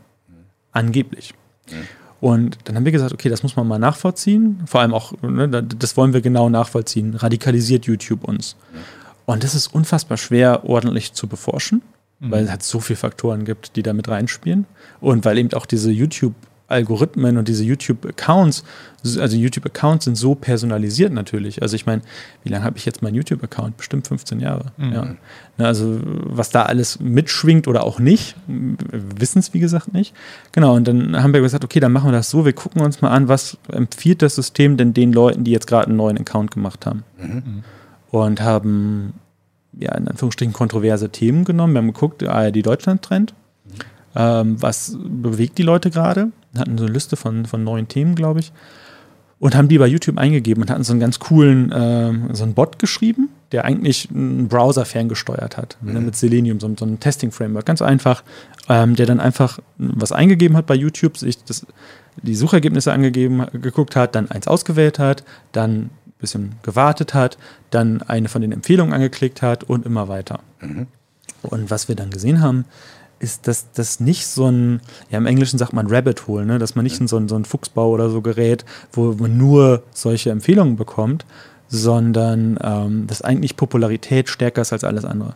Ja, es werden mir immer populärere Videos angezeigt und man kommt ziemlich schnell auch vom Thema ab. Also es, es hat dann, kann das, jetzt kann das natürlich auch immer ein Artefakt von eurem Bot sein. Ne? Absolut, also, ja, klar. Das ja. irgendwo, äh, hört sich für mich also schwierig also, an, so ein Bot äh, zu programmieren, ja. der sich tatsächlich verhält wie ein Mensch auf YouTube. Das ist unmöglich, denke ich. Ne? Aber das ist jetzt eine Sichtweise, wo wir uns halt mal angucken, okay, mhm. das wäre ja so ein bisschen die, die, die mhm. gröbste Form mhm. dieser Radikalisierungsthese. Ne? Die, die, Fra die, Frage, die ich mir immer stelle, ist, ich meine, wir, es wird immer viel spekuliert und es geht dann auch so in Richtung Verschwörungstheorien. Ne? Also, Warum zeigst du denn in meine äh, Richtung? Weiß ich, frage ich mich auch gerade. Solange nicht in meine Zeit, weißt du. ähm, wir kriegen dich. Nein, aber äh, was mich, ich, ich frage mich halt immer, ähm, ob zum Beispiel YouTube eigentlich tatsächlich Genau, also so als äh, steile These, ne? wenn die mhm. ihre, ihre Netzwerke, ihre maschinellen Lernalgorithmen darauf anwenden, ob die wirklich die Dynamik ihrer eigenen Algorithmik durchblicken. Ich bin mir manchmal nicht so sicher. Sie sollten es eigentlich tun. Mhm. Und ich denke aber tatsächlich darüber, dass sie ja auch wirtschaftlich getrieben sind. Sie wollen, also sicherlich ist, ich glaube es auch, dass sozusagen die Leute, die das System aufgesetzt haben oder die daran programmieren, dass die jetzt nicht alle den maximalen Profit immer vor Augen haben. Aber das Unternehmen YouTube oder Facebook oder wie auch immer funktioniert ja profitorientiert. Und solange das funktioniert, ist ja auch erstmal alles gut aus Sicht des Unternehmens. Und ich frage mich halt immer, diese, diese also es ist ja irgendwie eine skurrile Situation. Es ist ein System, was von Menschen aufgesetzt wurde. Wir, mhm. wir reden über ein KI-System. Das sind Algorithmen, die jetzt zwar durchs, durchs neuronale, also durchs, durchs äh, Deep Learning und so ähm, immer, ja, immer vielschichtiger oder immer, ähm, immer mehr zu so einer Blackbox werden. Mhm. Aber im Grunde genommen ähm, müsste man ja eigentlich verlangen können oder eigentlich sagen können, man muss doch irgendwo, das Unternehmen muss eigentlich doch wissen, was es da macht. Aber ich bin mir eben nicht so sicher, ob das so ist. Und ihr steht jetzt an der anderen Ecke und äh, guckt euch sozusagen das Verhalten an, baut Bots, um, ja. um so ein Verhalten nachzutrainieren, um dann irgendwie so Reverse Engineering rauszufinden, mäßig rauszufinden, was macht denn die KI dahinter? Wohin zieht die mich denn? In welche Richtung? Das finde ich schon einigermaßen einigermaßen strange, weil. Ja, aber ich, ich finde es so ehrlich gesagt ziemlich normal, weil das ist halt deren die Secret Source von ihrem Geschäft ist ja wie Haltezeit, ne? Ja. Aktivierung, ja. Leute weiter sagen Kommerzialisierung und das macht der Algorithmus. So, und da gibt es halt, ne, zum Beispiel jetzt nach, nachdem TikTok so groß geworden ist, mhm. die haben ja dann relativ offen zumindest über den Anfangsalgorithmus gesprochen. Ja. Ich weiß gar nicht, ob es immer noch der ist. Mit, sie zeigen jedes neue Video, zeigen sie erstmal zehn Leuten und dann je nachdem, wie das war, zeigen sie es ja. nochmal zehn Leuten und so weiter. Und ne, so relativ straightforward so. Ähm, bei YouTube ist es, glaube ich, sehr viel komplexer. Aber ich glaube, wir müssen vielleicht auch mal die Perspektive wechseln. Und ähm, dich einer, wir können uns vielleicht einerseits uns versuchen, uns ähm, hineinzusetzen in die Situation da der Entwickler, andererseits aber auch in die Situation von uns als Nutzern. Weil, wie, wie viele Videos werden täglich hochgeladen auf YouTube, Julian? Wir hatten da gerade neulich irgendwie ja, ich eine Zahlen, drauf. Du hast es parat. Ich bin immer vorbereitet. Aber, aber nochmal ganz so, kurz. Äh, nee, nee, warte mal, jetzt glaubst, mal meinen glaubst, du, glaubst du, dass dir das YouTube beantworten kann? Glaubst ja. du, dass sie das. Dass ich, ich, ich, glaube, die machen jede Menge AB-Testing, die probieren ihre Algorithmen äh, millionenfach aus und feintunen sie. Und was die ja, guck mal, die, die können die auf jeden Fall beantworten, wenn ich den Algorithmus so tune, ähm, dann habe ich im Durchschnitt ähm, zwei Minuten mehr Haltezeit nicht? Und, ja, okay. äh, und 15 Prozent mehr Klicks auf die Werbung. So, und dieses Ergebnis lügt nicht. Ja, nur ja. die Frage, die da gestellt wurde, äh, kann YouTube bestimmte Leute radikalisieren, weil sie sich vielleicht in bestimmten Nischen bewegen und dann da so Kön Informationsblasen also nicht mehr rauskommen? Es ist als Byproduct ist es, glaube ich, erstmal vorstellbar, mhm. dass das so ist. Äh, absichtlich also absichtlich nee, in dem Sinne machen die es sicher nicht, aber ja. es kann natürlich sein, dass der Algorithmus das absichtlich macht, weil polarisierende Inhalte grundsätzlich eine längere Haltezeit haben und mhm. interessanter sind. Mhm. Ähm, ich, in The Social Dilemma wurde zum Beispiel auch gesagt, ja. dass ähm, Falschinformationen verbreiten sich sechsmal schneller mhm. als, als, echte Informationen. Die als die Wahrheit. Wahrheit ja. Ja, das ist aber auch, glaube ich, an der Realität natürlich auch eine Gerüchte, ja. also da kann man sehen. Ich habe die Zahlen tatsächlich, also 82 Stunden, 82,2 Jahre Videos werden pro Tag bei YouTube hochgeladen. Das sind von vor zwei Jahren die Zahlen. Das ist genau, das ist das wiedergegeben, was geguckt wird. Genau. Das, also das ist nur was produziert wird. Also 82 Jahre. Das heißt 500 Stunden. 500 Stunden Video pro Minute wird hochgeladen vor zwei Jahren. So, pass auf. Und jetzt genau, jetzt bist du YouTube, ne? Und da werden 500 Stunden Video hochgeladen. Was war das pro Minute? 500, genau, 500 pro Minute. Ja. So. Und jetzt hast du dann Nutzer wie mich, und ich will mich ja da einloggen und was sehen, was ich interessant finde. Ne? Weil wenn ich nicht innerhalb von, weiß ich nicht, 30 Sekunden finde, was, irgendwas sehe, was interessant ist, zack, bin ich wieder weg. Ja. So. Und ich will ja, aber auch ich mache ja die App auf, weil ich was Interessantes sehen möchte. Ne? Ich will ja die interessanten Sachen nehmen und nicht den ganzen Müll. Wenn ich mich da erst durchwühlen müsste durch den ganzen Müll, das wäre schrecklich. Mhm. Jetzt habe ich diese riesige, unglaubliche Menge von Content, Videos, ne? wie schaffe ich es jetzt, dass ich die Sachen finde, die ich interessant finde? Und selbst wenn ich suche, ne? Mhm. Selbst wenn ich suche, ich gebe einen Suchbegriff ein und wahrscheinlich gibt es allein zu diesem Suchbegriff dann 500 Millionen Einträge. 500 Millionen Videos, auf die das zutrifft. Ja. Ich werde mir aber garantiert maximal 50, wenn überhaupt, wahrscheinlich nur 20 Vorschläge anschauen und dann entscheiden, ob ich auf eins von denen draufklicke und mir das angucke. Ich kann mir gar nicht 500 Millionen angucken und dann selber entscheiden. Das heißt, ich brauche unbedingt irgendeine Form von Regel, die es mir erlaubt, den relevanten Content zu finden, den der wichtig ist quasi. Ja. Ähm, könnte, und zwar aus beiderlei Sicht. Das ist wichtig für den Nutzer und es ist wichtig für das Unternehmen. Für beide ist, also eigentlich haben beide das gleiche Ziel. Grundsätzlich erstmal. Man sollte man eigentlich meinen, es sollten sich auch, äh, dann sollte ich das so allein lassen, dass von den Methoden, die man einbringt, dann hinterher auch alle glücklich sind, quasi damit. Ja. Und man kann natürlich sagen, vielleicht sind die Leute auch glücklich. Ja, mit dem, was der Algorithmus macht. Aber ich glaube, man muss erstmal anerkennen, dass der, dass es da Algorithmen gibt, dass das nicht per se böse ist, sondern dass es per se absolut notwendig ist. Oder gibt's, seht ihr irgendeine Alternative dazu? Nee, aber ich wollte im Grunde genommen, ich habe es jetzt, jetzt nicht so, so auseinanderseziert, aber ich wollte im Grunde genommen auf was ganz Ähnliches raus, wie du jetzt gerade. Weil ich halt auch denke, da ist etwas geschaffen worden mit zwei unterschiedlichen oder mit vielleicht sogar der gleichen Zielfunktion. Ne? Ich habe, der Nutzer hat Content, der will ihn sehen, der, der Anbieter hat sozusagen eine irre Menge an Daten und muss die ja irgendwie interessant aufbereiten und am besten, ne, ich hatte vorhin das Beispiel Richard David Brecht, äh, will ich jetzt ja nicht drei Jahre lang nur Richard David Brecht Videos sehen, sondern ich will auch mal was anderes sehen. Also von daher, und es muss ja irgendwie, und dass das irgendwie, damit es eine interessante Plattform bleibt, äh, notwendig ist, ist irgendwie klar. Meine Frage wäre eben, hat so, eine, so ein Unternehmen wie YouTube heute noch sozusagen den Überblick, was denn alles für Effekte aus diesen Algorithmen tatsächlich entstehen. Also wenn jetzt Forschung daraus entsteht, gibt es Radikalisierung. Weißt, wüsste ich aktuell nicht, könnte ein Unternehmen wie YouTube das eigentlich tatsächlich wirklich beantworten? Oder ist das nicht sowas wie ein lokales Minimum mhm. sozusagen, in das, in das eine bestimmte Gruppe von Nutzern reinfällt und nicht mehr rauskommt in dem Algorithmus. Ich glaube, das sind zwei zentrale Sachen, auch in der, in der, in der Doktorarbeit, die, wo, ich, wo ich damit umgehe. Das eine ist, wir gucken uns, und das macht unsere Arbeitsgruppe, das, die Arbeitsgruppe Informationsmanagement, auch das Institut Informationsmanagement, in dem ich arbeite, zentral, wir gucken uns das immer als soziotechnische Systeme an. Also es geht immer um Technologie und die Menschen, die das nutzen, also auch in dieser Doktorarbeit. Es geht klar einmal um die EndnutzerInnen, die diese Videos gucken ne, und wie stellen die sich das vor, aber eben auch die, es gibt auch ein Kapitel dazu, wie werden eigentlich Leute ausgebildet, die Machine Learning Systeme trainieren. Also wie werden, mhm. was steht in Machine Learning Tutorials drin? Mhm. Wie wird da über Machine Learning nachgedacht? Das ist eben auch wichtig. Es geht auch darum, wer gibt uns eigentlich diese Daten, ne? also diese Eingabedaten für Machine Learning Systeme. Ähm, und in, insofern, das sind halt die Ebenen, die ich jetzt beleuchten konnte in der Arbeit. Mhm. Und natürlich darüber hinaus gibt es noch ganz, ganz viel. Ne? Also was macht irgendwie der, der Gesetzgeber? Also ne, so ist ihr, genau. Mhm. Und, und, und, diese ganzen verschiedenen Leute. Also das einmal als soziotechnisches System zu verstehen.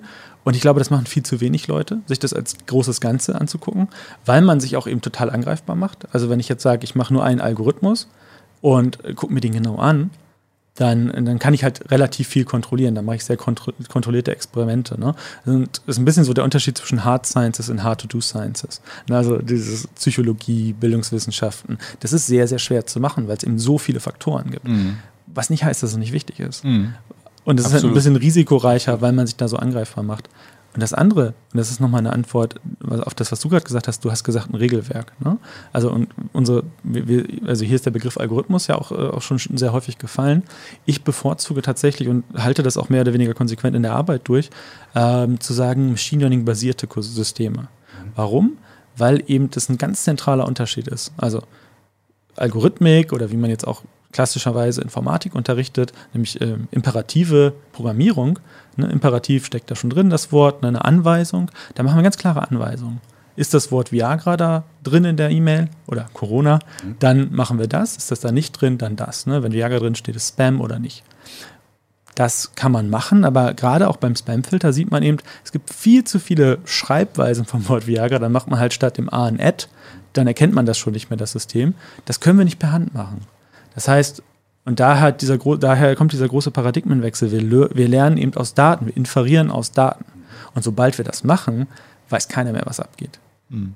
Also, ja, also so. Naja. Also ich glaube, da haben wir, also da haben wir in den ersten Folgen auch ein bisschen drüber gesprochen. Ich bin immer, ich bin schon der Meinung, man kann noch wissen, was abgeht, aber es ist halt ähm, beliebig komplex, das herauszufinden. Ja. grundsätzlich am Ende ist ein trainiertes Machine Learning System auch nur ein feststehender Algorithmus, ein sehr, sehr komplexer wo du dann, wenn du dir genau angucken willst, warum jetzt genau der eine Rechenknotenpunkt genau so aussieht, dann müsstest du sehr viel Aufwand betreiben, um das herauszufinden, wie er sich im Laufe des Trainings so entwickelt hat und so weiter. Man kann, man, ja, ja. theoretisch geht es aber, ne?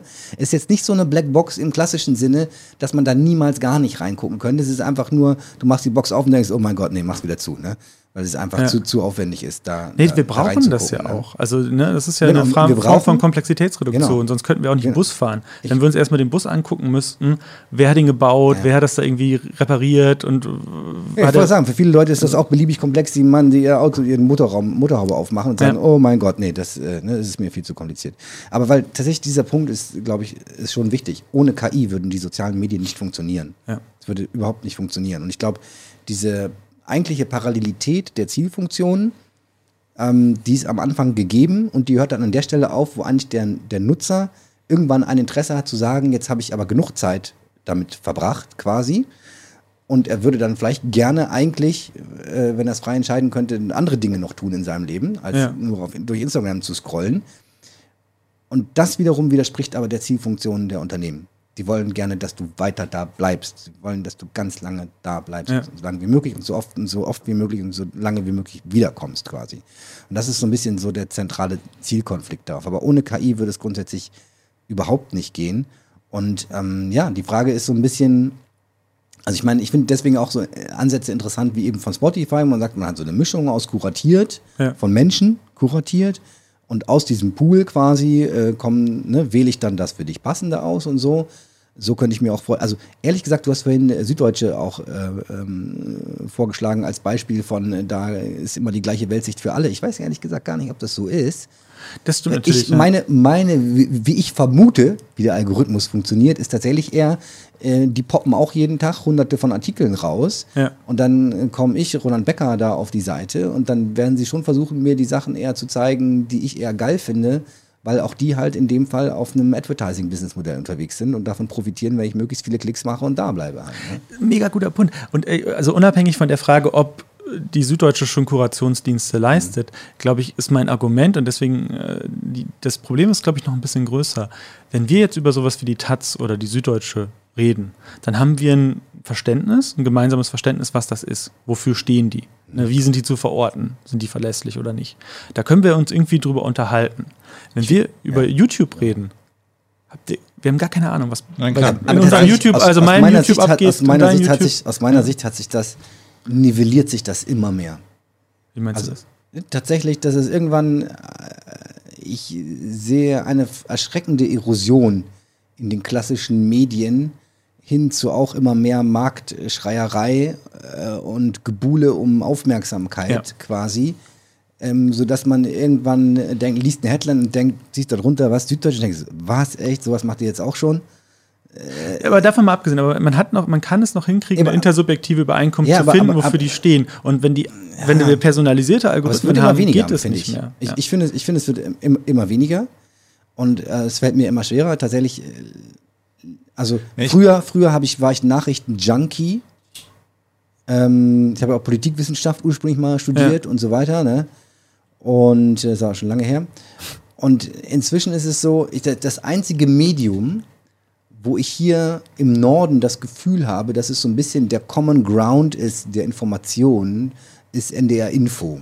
ja, Gutmund Binnen hätte ich jetzt auch gesagt. Ne? Also das, da muss sagen, sind wir schon sind, fast schon ein bisschen zu, zu Boulevard quasi, aber ja, aber ich finde, man, man merkt da gerade auch wieder, was für ein hohes Gut auch dieses öffentlich-rechtliche ist. Also Ja, das ist un- unfassbar unbedingt. gut. Ja. Ich, ja, ich, ich, hatte, ich hatte dich ein bisschen anders verstanden. Der Punkt, den, den glaube ich, äh, Henrik machen wollte, war der, ähm, wenn du dich über YouTube oder über Twitter oder sonst wie informierst und zwei Personen, die sich darüber informieren, haben nicht das gleiche Bild von dem, worüber sie sich informieren.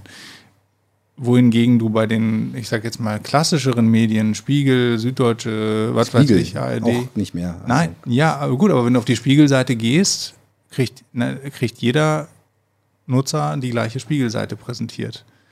Ich will jetzt auch gerade gar keine Lanze. also ich- Spiegel, warte Spiegel, mal, Roland, Spiegel hat, hat Roland, Marc-Uwe Kling treffend zusammengefasst mit Hitler-Terror ficken. Roland. Die haben alle ihre Probleme, aber ich Ja, glaube, das Problem ist, geht's wir, aber wir können drüber Das- reden, das- dass wir die Es sehen. geht um einen ne? anderen Punkt. Ich will gar keine Lanze für den Spiegel brechen oder so, sondern ich will damit sagen, wenn sich zwei Personen über den Spiegel unterhalten, dann können sie sich über ein gemeinsames Bild unterhalten. Wenn sich zwei Personen über YouTube unterhalten oder über andere, Okay, die, dann wiss, weiß der andere tendenziell vielleicht gar nicht, wovon der jeweils sein Gegenüber redet, weil sie Ja. unterschiedliche Inhalte präsentiert bekommen. Und das ist ja schon ein fundamentaler Unterschied. Und das ist ja zum Beispiel auch im Social Dilemma ein Punkt, dass dort in dem Film ja auch gesagt wird, tendenziell können diese Netzwerke auch Personengruppen spalten. Da war ja das Beispiel Demokraten, Republikaner, weil früher konnten die Leute miteinander reden. Heutzutage benutzen beide beispielsweise Twitter, um ihre Neuigkeiten zu beziehen. Beide beziehen sich auf das, was sie sehen, aber sie sitzen sich gegenüber und fragen sich, warum kannst du nicht sehen, was ich sehe? Und zwar in einer, in einer viel elementareren Form, als das vielleicht noch vor 20 Jahren der Fall war, weil eben da, keine Ahnung, da hattest du halt dann die New York Times und die Washington Post und was, was weiß ich nicht und, und konntest dich sozusagen darüber unterhalten. Ich glaube, das ist schon. Äh, okay, also den, den, den Punkt ähm, nehme ich so, absolut. Und ich glaube aber, die wichtige Diskussion, die mir auch äh, am Herzen liegt in diesem KI-Kontext, ist eben, das schwingt dann schnell mit, die böse KI macht da die Echokammern für, für die Leute und die armen Leute wahrscheinlich bei Facebook und YouTube, die wollten das gar nicht, ne? Ja. äh, haben das mitentwickelt, aber es hat sich halt so hinentwickelt und jetzt ähm, führt halt die böse KI zur Polarisierung und Spaltung der, der Gesellschaft. Und ähm, ich glaube tatsächlich aus den genannten Gründen eben, ich glaube nicht, dass da die KI das Problem ist, sondern es ist eher, das äh, Problem sind eher die Unternehmensziele und quasi tatsächlich die Steuerung dieser Unternehmen, weil du brauchst KI, um überhaupt diese Dienste in irgendeiner Form sinnvoll zu gestalten. Das Problem ist nicht, dass die KI grundsätzlich dazu führt, dass die Leute äh, äh, da radikalisiert werden, sondern das Problem ist, dass die Art und Weise offensichtlich, wie diese ähm, KI-Systeme dort trainiert und eingesetzt werden, dass die diese Seiteneffekte haben kann ja. und, und, und dazu führt. Und ähm, weil eben das Hauptaugenmerk der Betreiber dieser Dienste nicht darauf liegt, ähm, hier möglichst ein, ein, ein, Kohäsionskräfte in der Gesellschaft zu stärken quasi und eine Öffentlichkeit zu schaffen und die Demokratie zu stärken, sondern äh, der Zielkorridor ist eben ganz platt genau. nur die drei Punkte, die ich vorhin gesagt habe. Ne? Absolut. Genau, aber ich glaube, was halt die, die Sorge ist, dass Wahrheit einen wahren Charakter bekommt und man dann die Wahrheit auswählt, wie man halt eine Zahnpasta auswählt, die einem am besten gefällt. Und das ist halt die Angst. Und ich glaube, deswegen, da muss man halt auch den Unterschied machen. Und deswegen, ich glaube, es kann und soll Kurationssysteme geben, aber es muss halt eben auch einen Kern geben, äh, wo wir uns alle einig sind, das ist die Realität. Gibt und es diesen Kern? Ja.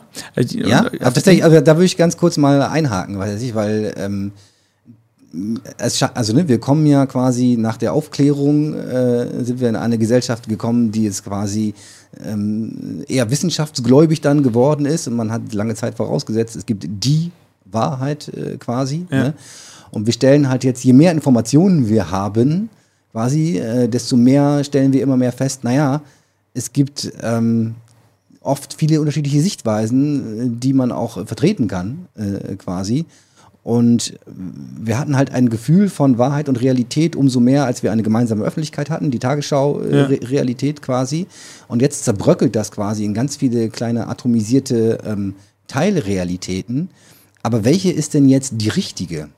Ich glaube nicht, dass die Tagesschau Realität zerbröckelt. Gibt es, also genau, aber das sieht man ja, die, die Tagesschau ist ja deutlich wichtiger geworden jetzt auch unter Corona. Gibt, gibt es eine richtige und eine falsche Realität? Gibt es nicht vielleicht auch mehrere Wahrheiten? Also gibt es die eine Wahrheit? Äh, ich meine, ich habe auch immer gerne Philosophie studiert und habe das auch immer, wenn ich es konnte, machen, gemacht. Und da, mein, klar, es gibt eine intersubjektive Übereinkunft. Ne? Also wenn ich dir jetzt irgendwie meine Uhr zeige und wir jetzt irgendwie dieses Silber hier haben, mhm. ne? dann ähm, könnte auch angemalt Plastik ich, sein denke ich nicht bei der Uhr. Ähm, aus, die, ich weiß aber Indo. überhaupt nicht. Äh, aus Indo an der Straße gekauft. Ich weiß über, überhaupt nicht, 20, 20 Dollar. Äh, ich weiß aber überhaupt nicht, also ich, ich weiß, wir wissen, das ist Silber und wir einigen uns auch, dass das Silber ist, aber wir wissen überhaupt nicht, ob quasi diese Wellenlänge Licht bei dir genau das gleiche aus, löst wie bei mir. Genau, vielleicht macht sie mich krank auch. Und trotzdem haben wir halt quasi eine, stabile, stabile Kategorie, ein stabiles Verständnis von dieser Farbe. Also wir können uns darüber schon ähm, austauschen und wir können da basierend darauf äh, mhm, Entscheidungen ja, machen. Ja. Und ich glaube, klar, da kann man jetzt ganz epistemologisch also, werden. Bei diesem, bei diesem Basislevel bin ich bei dir, ja. da können wir uns bei, wir können uns darauf einigen, ein, ein Apfel, wenn ich ihn runter, wenn ich ihn loslasse, dann fällt der runter. Ja. Da sind fast alle dabei. Nicht alle, aber, nee, aber, ich meine, aber fast alle. Nee, aber das ist ja quasi wirklich die, die fundamentale ähm, Limitation. Also wir werden nie herausfinden, macht dieses Silber das gleiche mit dir genau. wie mit mir und sieht es das gleiche aus. Da müssen wir mit leben. So. Aber ich glaube, trotzdem hat die Geschichte gezeigt, dass man schon sehr, sehr gut ähm, Entscheidungen auf, auf, auf, auf basierend, also der, der klassische Journalismus funktioniert und funktioniert auch sehr gut, auch wenn er mal Fehler macht. Also ich glaube, es geht ja vielleicht auch gar nicht so, also es geht natürlich schon irgendwo auch um die Wahrheit, aber es geht, glaube ich, gar nicht um so einen absoluten Wahrheitsanspruch, sondern es geht doch irgendwie eher um die Frage, welche, wie kann ich die Qualität von Informationen einordnen? Und die kann ich, also Mache ich das über Vertrauen? Mache ich das über mein Netzwerk? Mache ich das vielleicht, weil ich äh, grundsätzlich sage, ähm, ich, hab, äh, ich vertraue Journalisten, weil sie sozusagen eine Ausbildung haben und weil sie, zumindest sollten sie das tun, auch immer mehrere Seiten beleuchten sollten und so. Also das heißt, ähm, Wahrheit ist ein schwieriger Begriff, weil sozusagen ne, ne, liegt im allgemeinen äh, Gebrauch im, im, im, Auge des Betrachters. Ja, so. des Betrachters ja. so, aber, aber die Frage ist halt wirklich, wie schaffe ich es, ähm, wie schaffe ich es, Informationen zum einen einzuordnen und zum anderen auch auszutauschen, wenn ich ein völlig wenn ich jemanden vor mir habe, der, also ich meine, das hat es ja schon immer gegeben, es hat ja auch früher schon Propaganda gegeben oder so und äh, dann hat man eben versucht, Leute mit äh, gezielter Information in eine bestimmte Richtung zu drücken. Das hat es auch schon vor dem, vor dem Internet, äh, vor KI und all diesen Dingen gegeben. Und die Frage ist aber, äh, wir, wir denken, wir sind eine aufgeklärte Gesellschaft, wir denken, wir haben freien Zugriff zu Informationen. Und jetzt mittlerweile kommen wir in so eine Situation, wo, wo es zumindest Stimmen gibt, die sagen, die Informa du kannst den Wert der Information gar nicht mehr einordnen. Du wirst vielleicht, äh, also ich meine, in, in, in dem Film wurde von mehreren Millionen oder Milliarden gleichgeschalteten Menschen geredet obwohl ich das in, nicht unbedingt so teilen würde, weil ich fand das eine sehr, äh, dass da viele Dinge sehr extrem geschildert wurden. Aber zumindest ist ja mal die Frage, kann man jetzt plötzlich Menschen viel unkontrollierter lenken, also ohne einen gesellschaftlichen Konsens, zum Beispiel über. Ja, über genau, ich glaube, dieser, also Wahrheit ist ein Konstrukt. Das konstruieren wir als Gesellschaft. Ja, klar. Wahrheit ist immer eine gesellschaftliche Wahrheit. Und ähm, weil sie ein Konstrukt ist, kann ich sie natürlich auch kon konstruieren. Aktiv, natürlich geht das. Ja, ich würde aber immer eher von einem Konsens sprechen als von der Wahrheit. Es geht auch um gesellschaftlichen genau, Konsens. Es können ja auch alle richtig, der ja, Meinung ja, sein. Genau, aber ja, genau, aber also Konsens, Konsens über halt so grundlegende Dinge und deswegen sind wir der Meinung, wenn wir, wenn wir alle drei der Meinung sind, das ist so und so, dann ist das die Wahrheit. Und wenn dann jemand anders kommt und sagt, nein, nein, nein, äh, Bill Gates hat kleine Chips in dem Impfstoff drin und so weiter, dann sagen wir sofort, das ist völliger Quatsch. Ne? Nee, aber ich glaube, das ist nämlich auch gerade in Corona-Zeiten das Wichtige, sich nochmal vor Augen zu führen, was ist Wissenschaft? Und Wissenschaft ist eigentlich institutionalisierter Zweifel. Mhm. Also dass wir ähm, dass wir. Ach, das ist sehr schön. Der Mik Mikrowinkel. Der Mikrowinkel stimmt nicht. Gerade aus Julian meckert. Ähm, genau, sorry. Genau, das ist institutionalisierter Zweifel. Also das merkt man, glaube ich, an, an dieses mangelnde Wissen, Wissenschaftsverständnis. Ja. Ähm, das merkt man jetzt bei Corona in ganz besonderer Weise, weil da wird dann immer gesagt, die Wissenschaftler haben gesagt und so. Ja. Und die entscheiden basierend auf allem, was sie wissen, nach bestem Wissen und Gewissen. Ja. Und das ist oft halt falsch weil die Welt sehr komplex ist. Ne? Und die Wissenschaft lebt davon. Also, ne, das ja. ist ja, es wird immer Sachen widerlegen. Und also, das ist ja quasi auch die Grenze der Wissenschaft. Wenn es nicht widerlegbar ist, Bullshit. So, es muss widerlegbar sein. Ja. Das heißt, alles, was ich, äh, also auch in der Doktorarbeit rausgefunden habe, ne, das kann widerlegt werden, das muss widerlegt werden können, äh, also widerlegbar sein, sonst ist es eben gar keine Wissenschaft. Und das muss man sich halt nochmal bewusst machen. Ne? Also, wir haben da eine sehr mächtige Methode, eine, ein mächtiges Verfahren, wie wir das eigentlich rausfinden können. Also, für ganz, ganz viele verschiedene Sachen. Und das ist, glaube ich, was, wo man sich immer immer wieder darauf besinnen muss. Ja, und ich, also. Ein sehr schönes ich, Plädoyer für die Wissenschaft, finde genau. ich. Immer. Finde ich auch. Also institutionalisierter Zweifel kann ich mich sehr gut mit Habe ich auf Twitter gelesen. Er kommt nicht von mir. Ne? Ja. Nein, ich komme tatsächlich eher, ich komme ich komm grundlegend so ein bisschen aus einer quasi existenzphilosophischen Ecke. Ach, spannend. Ja, wo man im Prinzip alles an Zweifel, also ne, ich kann mir ja noch nicht mal beweisen, dass es euch beide wirklich gibt. Ja. Wir können uns darauf einigen quasi und ich sehe, ihr beide nickt so, ja, ja, aber, ne, so, also man kann ja die Dinge wirklich radikal in Zweifel ziehen, nicht? Ja. Dann können wir darüber sprechen, leben wir vielleicht in einer Simulation oder nicht? Wenn ja, ja spielt das eine Rolle? Äh, ups, ja. 10 Euro, ja, aufs Mikrofon gebankt. Ähm, ne, spielt, spielt das eine Rolle oder nicht, ob es eine Simulation ist? Aber tatsächlich, also rein von den wissenschaftlichen, logischen Argumenten ist es wahrscheinlich, wahrscheinlicher, dass wir in einer Simulation leben, als dass es eine echte Welt wäre. Ne, Gibt es alle möglichen Argumente für Simulation Hypothesis, Simulation Argument und so weiter. Kann man sich gerne mit beschäftigen. Gibt ja. tolle Rabbit Holes, die man runtergehen kann im, ja, genau. im, im, im, Internet. Und ähm, wir stellen halt einfach immer mehr fest, ich meine, wir sind als Menschen, wir tun den ganzen Tag so, als sei hier alles normal. Ne? Hier ist aber überhaupt gar nichts normal. Ich meine, wir wohnen auf so einer großen, blauen, wasserdurchtränkten Kugel, ja. die mit einer wahnsinnigen Geschwindigkeit sich um einen riesigen Feuerball dreht. Und das ganze Konstrukt schießt quasi durch einen unendlichen Raum im Rahmen einer Galaxie quasi, am westlichen Spiralarm irgendwie, keine Ahnung. Ja. Und es gibt Milliarden von diesen Galaxien. Nicht? Ja. Und wir tun, und wir wissen nicht, wo es hergekommen ist gibt, also bis zum Urknall sind sich die meisten so ein bisschen einig, aber was jetzt davor war und warum es den Urknall gab und so weiter, keine Ahnung, ne? Ja. Und wie genau das aussah. Und wir wissen auch nicht, wo es hingeht. Ja, aber wir sitzen hier auf unserer Erde und sind fröhliche kleine äh, Menschlein und sagen, wir kennen die Wahrheit über ganz viele Dinge. Und ich glaube, wir kennen, wenn überhaupt, auch nur einen ganz kleinen Bruchteil der echten Realität, der echten Wahrheit. Und damit wir aber überleben können als Menschen, schaffen wir uns eine Wahrheit. Deswegen konstruieren wir uns Wahrheit. Deswegen sind wir so gut darin, unser Gehirn ist so gut darin, ein Narrativ zu erstellen, ähm, das die Dinge einordnet. Ja, die Hauptfunktion, eine der Hauptfunktionen, die, die uns als Menschen quasi nicht verrückt werden lässt, ist, dass wir extrem gut in der Lage sind, alles, was irgendwie passiert, so in unsere Geschichte einzuordnen. Mhm. Warum das plausibel ist quasi. Ne? Und ähm, in diesem Kontext dann quasi auf die Menschheit Tools, also auf die Menschheit, die gerade ähm, in, in gemeinsame Wahrheiten gefunden hatte, ja, im Rahmen, mhm. was ich von Aufklärung und so weiter, dann ein Tool loszulassen, wo ich sage, pass auf, und jetzt kann jeder seine eigene Wahrheit finden. Ne? Weil ich kann da in meine Echo kann man reingehen. Und ich erlebe es auch an mir selber. Ich meine, tatsächlich, also mir gefällt es nicht gut, wenn ich meinen YouTube aufmache, da ist irgendwie größtenteils Quatsch drin, habe ich den Eindruck. So. Ähm, vielleicht funktioniert der Algorithmus nicht, Räumen nicht so gut. Mal auf. Ja, und tatsächlich, man hat immer schon Angst, wo klicke ich drauf, aber jetzt greife ich woanders. Aber tatsächlich ist auch so ein bisschen ähm, meine Sorge, dass wir drei wahrscheinlich sind, befinden uns in einer, wahr, in einer konstruierten Wahrheit, die wir für wahr halten. Das ist aber wahrscheinlich, wenn ich sage, ich will alles anzweifeln, ist es wahrscheinlich nicht die einzig mögliche Wahrheit. Wahrscheinlich gibt es auch andere Wahrheiten, die sich gut konstruieren lassen, wo die Leute genauso selbstsicher dann sitzen und um den Tisch rum sitzen und eben dann über Dinge diskutieren, die für uns völlig abstrus zu sein scheinen, wo man denkt, wie kommen die auf die Idee? Genauso gibt es dann Leute, die uns zugucken und denken, ey, die Typen haben es echt überhaupt nicht gecheckt, die wissen ja gar nicht, was läuft. Ne? Die Frage ist eben auch, wie produktiv ist dieser Zweifel, ne? So what? Also ich meine, wir haben ja trotzdem ja, eine relativ genau, das, ich, das habe ich, das, also das habe ich, das habe ich, habe ich dann selber, nachdem ich lange Zeit sehr hart gezweifelt habe an Dingen und das macht keinen Spaß, ne? Ja. Ähm, irgendwann festgestellt, okay, das bringt einen aber auch nicht weiter. Ne? Du ja. musst irgendwie weiterleben und, und weitermachen und, und überlegen, wie, ja, wie machst du da was, was Sinnvolles draus? Und, und deswegen, genau, und deswegen war diese Frage aber vorhin, ne, gibt, gibt es eigentlich die Wahrheit, die ja. echte Wahrheit? Die war voll ernst gemeint. Ja.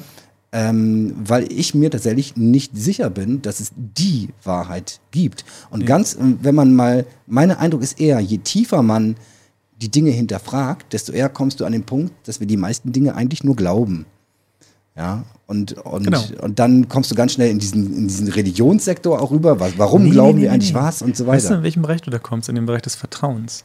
Und das auch, war ja ein bisschen ja, ein ursprüngliches Thema Vertrauen. meiner Doktorarbeit, weil Vertrauen ist Komplexitätsreduktion.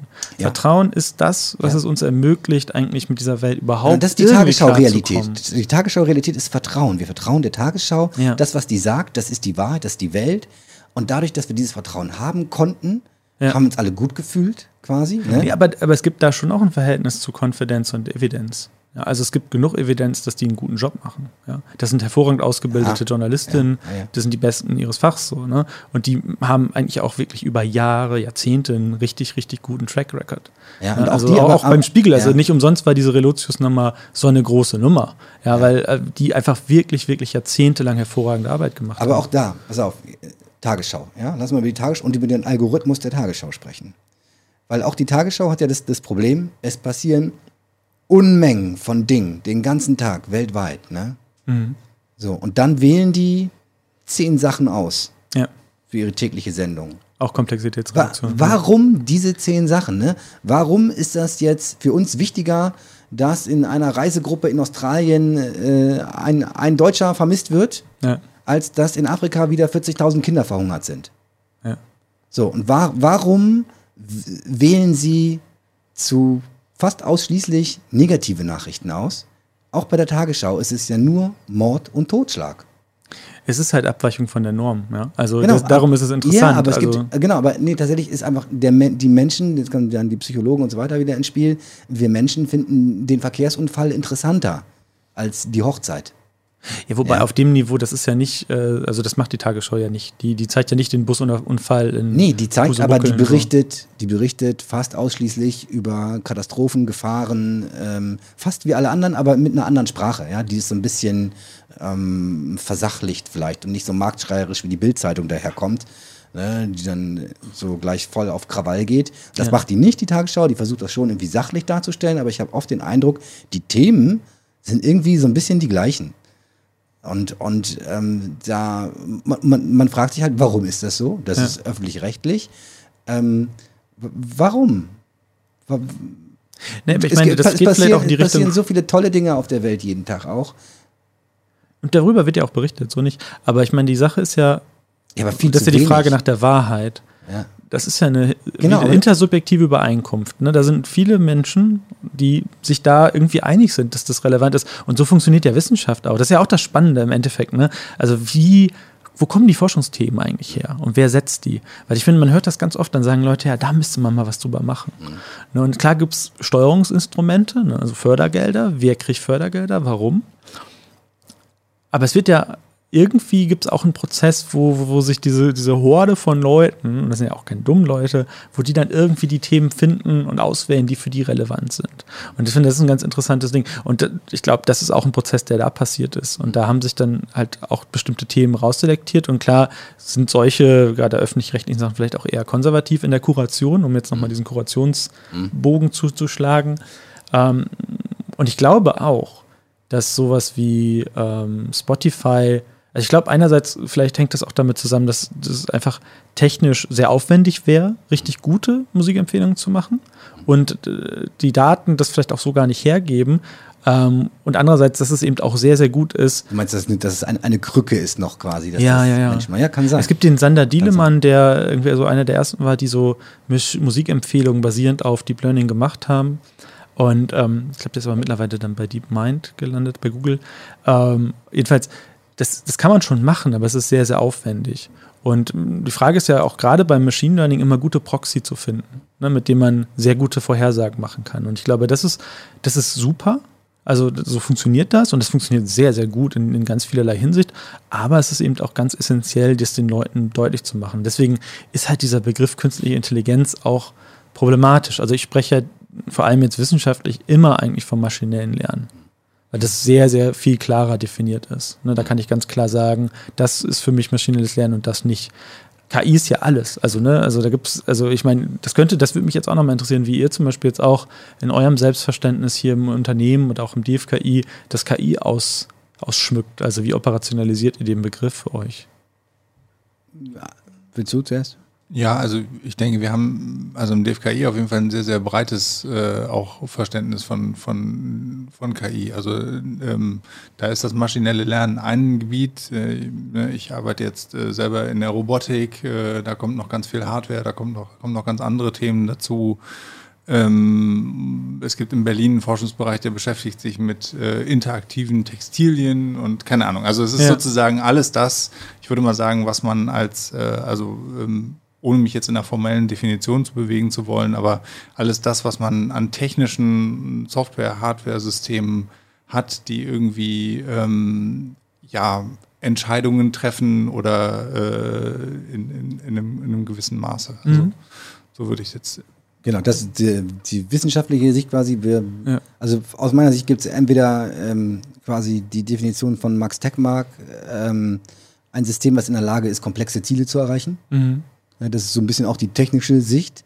Und was ich ja nicht viel plakativer finde, ist, das habe ich mal auf einem Slide von AWS gesehen, ähm, ein System, das Dinge tut, die normalerweise nur ein Mensch tun könnte. Ja, das ist die Definition. Das ist die Definition von Hansen, aber ich meine, das, Das geht ist- bei dir auch ist- in die ist Richtung fließend. so. Ne? Das ist die, ja. das, das, was ich daran interessant finde, dass, es, dass sie fließend ist. Ja. gut, wenn immer, im, immer, wenn man, äh, also ein, ein System, was normalerweise menschliche Intelligenz erfordert, und dann diese Skala slidet ja die ganze Zeit weiter. Ja. Ne, weil wir haben uns schon dran gewöhnt für einen Taschenrechner. Also es gibt Taschenrechner und deswegen würde man sagen, äh, man würde nicht sagen, der Taschenrechner ist intelligent. Als es ihn noch nicht gab, wäre der intelligent gewesen. Ne? Dann gab es irgendwann Deep Blue. Bevor es Deep Blue gab, würde man sagen, ein Computer, der Schach spielen konnte, könnte besser als der äh, beste Schachspielende Mensch. Ja, genau. Der wäre intelligent quasi, ne? Und dann gab es ihn auf einmal, dann war Schachspielen aber nicht mehr intelligent. Ja, genau. Nicht? Und dann geht das die ganze Zeit weiter. Das ist gleich, Tef- Tesla heißt der, oder? Tesla oder Tesla, der hat auch äh, AI, AI is whatever, whatever hasn't been done yet. Ne? Also Ja, genau, und das ist genau dieses Ding. Ne? Also wenn das dann irgendwie, das an Gödel Escher Bach sind diese ganzen Definitionen aufgeschrieben von Douglas Hofstetter. Ähm, das fand ich auch immer sehr prägnant, ja. Genau, aber der, der Clou ist ja auch wirklich dann so ein bisschen dieser Wizard of Oz-Moment, dass man dann halt immer in dem Moment, wo wir jetzt, wenn man gesagt, okay, Schach ist komplex und ist, ey, das sind echt clevere Leute, die Schach spielen. Ne? Und äh, wenn wir erstmal auf dem Level sind, dass wir Schach spielen können, dann haben wir richtig, richtig Intelligenz. Ja. Und dann konnte man aber auch immer sofort sagen, ja, aber es ist halt nur so ein bisschen Kombinatorik. Ne? Und es ist halt clevere, clevere Rechenleistung, naja, ja, unfair, ne? Genau, ihr könnt ja viel rechnen. Ja. Also dann, dann entmystifiziert man das auch. Ja. Ne? Genau. Und dann, genau. Aber das ist, glaube ich, der, der Prozess, wie wir das. Äh, Tesla, genau, ja. in der täglichen Arbeit geht es halt darum, äh, kognitive Routinetätigkeiten oder auch in Verbindung mit, äh, mit manuellen Routinetätigkeiten äh, zu automatisieren. Ja. Das, was bisher nur ein Mensch tun kann und was man halt mit den herkömmlichen äh, Systemen nicht machen konnte, kann ich jetzt halt neu machen. Dass das mhm. Neue lernt von Beispielen, ja. macht das hinterher genauso gut oder besser als ein Mensch. Ja. So, mit allen äh, Fehlern und Schwächen auch, die es dann dabei hat, aber dann in seiner Nische ist es gut. So, und jetzt haben wir natürlich dann in den sozialen Medien aber die Situation, es gibt sowieso keinen Menschen, der halt äh, diese Milliarden von Videos irgendwie sinnvoll sortieren könnte. Genau, hat auch noch nie jemand gemacht. Nee, hat auch, auch noch nie jemand gemacht. will, will auch wahrscheinlich keiner. Und ich fand aber tatsächlich diesen, diesen Vergleich eben mit der Tagesschau ganz interessant, weil er uns wieder dahin zurückführt. Also offensichtlich, und also ich habe mich da auch ein bisschen mit beschäftigt, tatsächlich auch äh, im Bereich der normalen Medien, ähm, warum das so negativ ist. Und auch zum Beispiel mhm. von NDR Info selber gibt es auch eine Kampagne aufgrund des Feedbacks auch von den Nutzern und ihrer eigenen Analyse selbstkritisch haben sie gesehen, okay, wir berichten halt ganz oft über negative Themen. Mhm. Ähm, wir wollen mal proaktiv versuchen, auch über gute Themen zu berichten. Und dann gibt es immer so einen Blog pro Stunde oder so, wo sie auch mal eine, die gute Nachricht des Tages bringen ja. oder so. Wobei meine Weltwahrnehmung ist eigentlich nicht, dass die Welt nur schlecht ist. Also insbesondere, wenn ich die Nachrichten ausschalte, und tatsächlich gucke ich fast gar keine Nachrichten. Also ich höre manchmal noch NDR Info, aber im mhm. Prinzip that's it. So ähm, habe ich eher den Eindruck, die Welt ist auf keinen Fall ähm, lastet sie Richtung des Bösen quasi, sondern im Gegenteil, eigentlich ist es eine wahnsinnige, wunderschöne, verrückte, coole Welt, ja. in der auch schlimme Dinge passieren. Aber die schlimmen, wenn man halt in die Medien schaut, passieren nur die schlimmen Dinge die ganze Zeit. Und das macht auch was mit dir, weil du denkst dann die ganze Zeit, es passieren nur schlimme Dinge. Ja. Nicht? Und, und du wirst dann, keine Ahnung, paranoid und, und weiß ich nicht. Und wenn das selbst, also, und es ist offensichtlich so, vielleicht kannst du auch als Gehirnforscher da noch was äh, zu sagen, aber es ist offensichtlich so, dass wir evolutionär darauf geprägt sind, die schlimmen Sachen deutlich ernster und wichtiger zu nehmen, weil es könnte ja auch mir passieren. Vielleicht, wenn, wenn schöne Dinge passieren, ist schön, gibt es ein bisschen Dopamin, Endorphin, alles cool, ne? Aber wenn was Schlimmes passiert, dann musst du aufpassen, weil eventuell ist es vielleicht für dich auch lebensbedrohlich. Ja. Das heißt, man catcht uns viel leichter.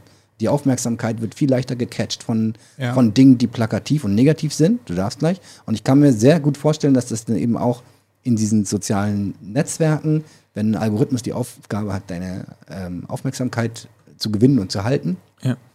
Dass er halt immer marktschreierischer wird quasi und der sagt, guck mal, ja. äh, ne, jetzt hast du schon mal so ein bisschen dir mal äh, hast, hast dich getraut, dir ein Video anzugucken, was vielleicht ein bisschen kritisch mit den Corona-Regeln umgeht und zack, hast du gleich Aluhüte und äh, Corona und alles mögliche da drin, weil guck mal hier, das geht noch viel mehr. Und dann, ich weiß nicht, wie es euch geht, ich sehe ganz oft, sehe ich so weiterführende Links und man hat so den ersten Reflex, man würde eigentlich das ist so unglaublich, dass man fast draufklicken würde und dann sagt man, nee, ich will das jetzt gar nicht. Ne? Ich, aber tatsächlich, ich, ich spüre, dass ich eigentlich will, dass ich eigentlich klicken will. Ne? Und ich schaffe es dann aber meistens nicht zu klicken. Inzwischen allerdings auch, weil ich dann weiß, dann versaue ich mir mein YouTube komplett. Oder wenn ich da jetzt auch noch draufklicke. ja, ja. Ne? Obwohl ich es mir eigentlich auch gern mal angucken würde. Weißt du, ich würde mir gern mal angucken, was so die, die Aluhüte so erzählen. Aber sobald, ich habe halt tatsächlich inzwischen Angst, wenn ich das mache, ne, dann erstens, das findet irgendwie Eingang in meine weltweiten Profile überall ja, ja. und dann, ne, dann wirst du automatisch, wirst du da reingesaugt dann quasi oder so. Ne. Aber das ist ein, also du wolltest was sagen, ja.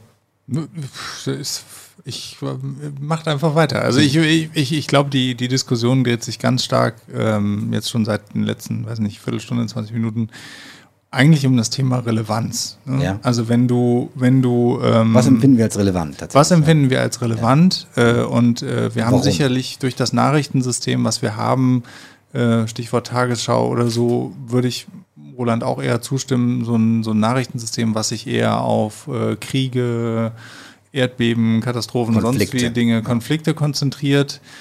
Ähm, tatsächlich ist mir das besonders stark aufgefallen, seitdem äh, unsere Tochter auf der Welt ist, weil sozusagen ja. wir hören relativ viel Radio, Kannst auch mal so Kindern zwischendurch. Kannst du mit Kindern nicht machen. Und du denkst dann irgendwie, äh, immer wenn die Nachrichten kommen, ich meine, sie wird älter und älter und hört dann auch immer mehr zu und dann denkst du jedes Mal so, ja, okay, ich will jetzt ja nicht hier die rosa-rote Brille aufsetzen, aber ich will meiner Tochter auch nicht, also ich meine, da werden dann auch tatsächlich schlimme Dinge berichtet. Super ne? schlimme Dinge und deswegen höre ich mit meinen Kindern Radio Teddy. Man, ne?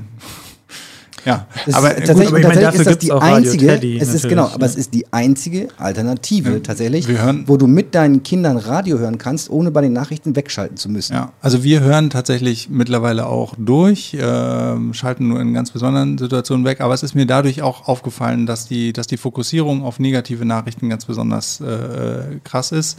Und letztlich, um jetzt nochmal zu dem Thema zurückzukommen, weswegen, äh, also Social Media, geht es ja. Ja. eigentlich ein bisschen um die Frage, okay, wie ist denn die neue Relevanz? Also wie entsteht Relevanz in, in einer, wenn man Informationen mit KI präsentiert? Woher soll die KI wissen, was relevant ist? Du hast vorhin gesagt, okay, die, die Algorithmen sind nach ganz anderen Kriterien sozusagen getweakt, ne? Da werden ganz andere, ganz andere Regler aufgedreht. Deswegen kriege ich Weil du jetzt, da bleiben sollst weil quasi. du da bleiben sollst, genau. Und ähm, aber und das ist jetzt ein System, was sozusagen dem klassischen Journalismus gegenübersteht, den man gut oder schlecht finden kann. Das hat das jetzt mal dahingestellt.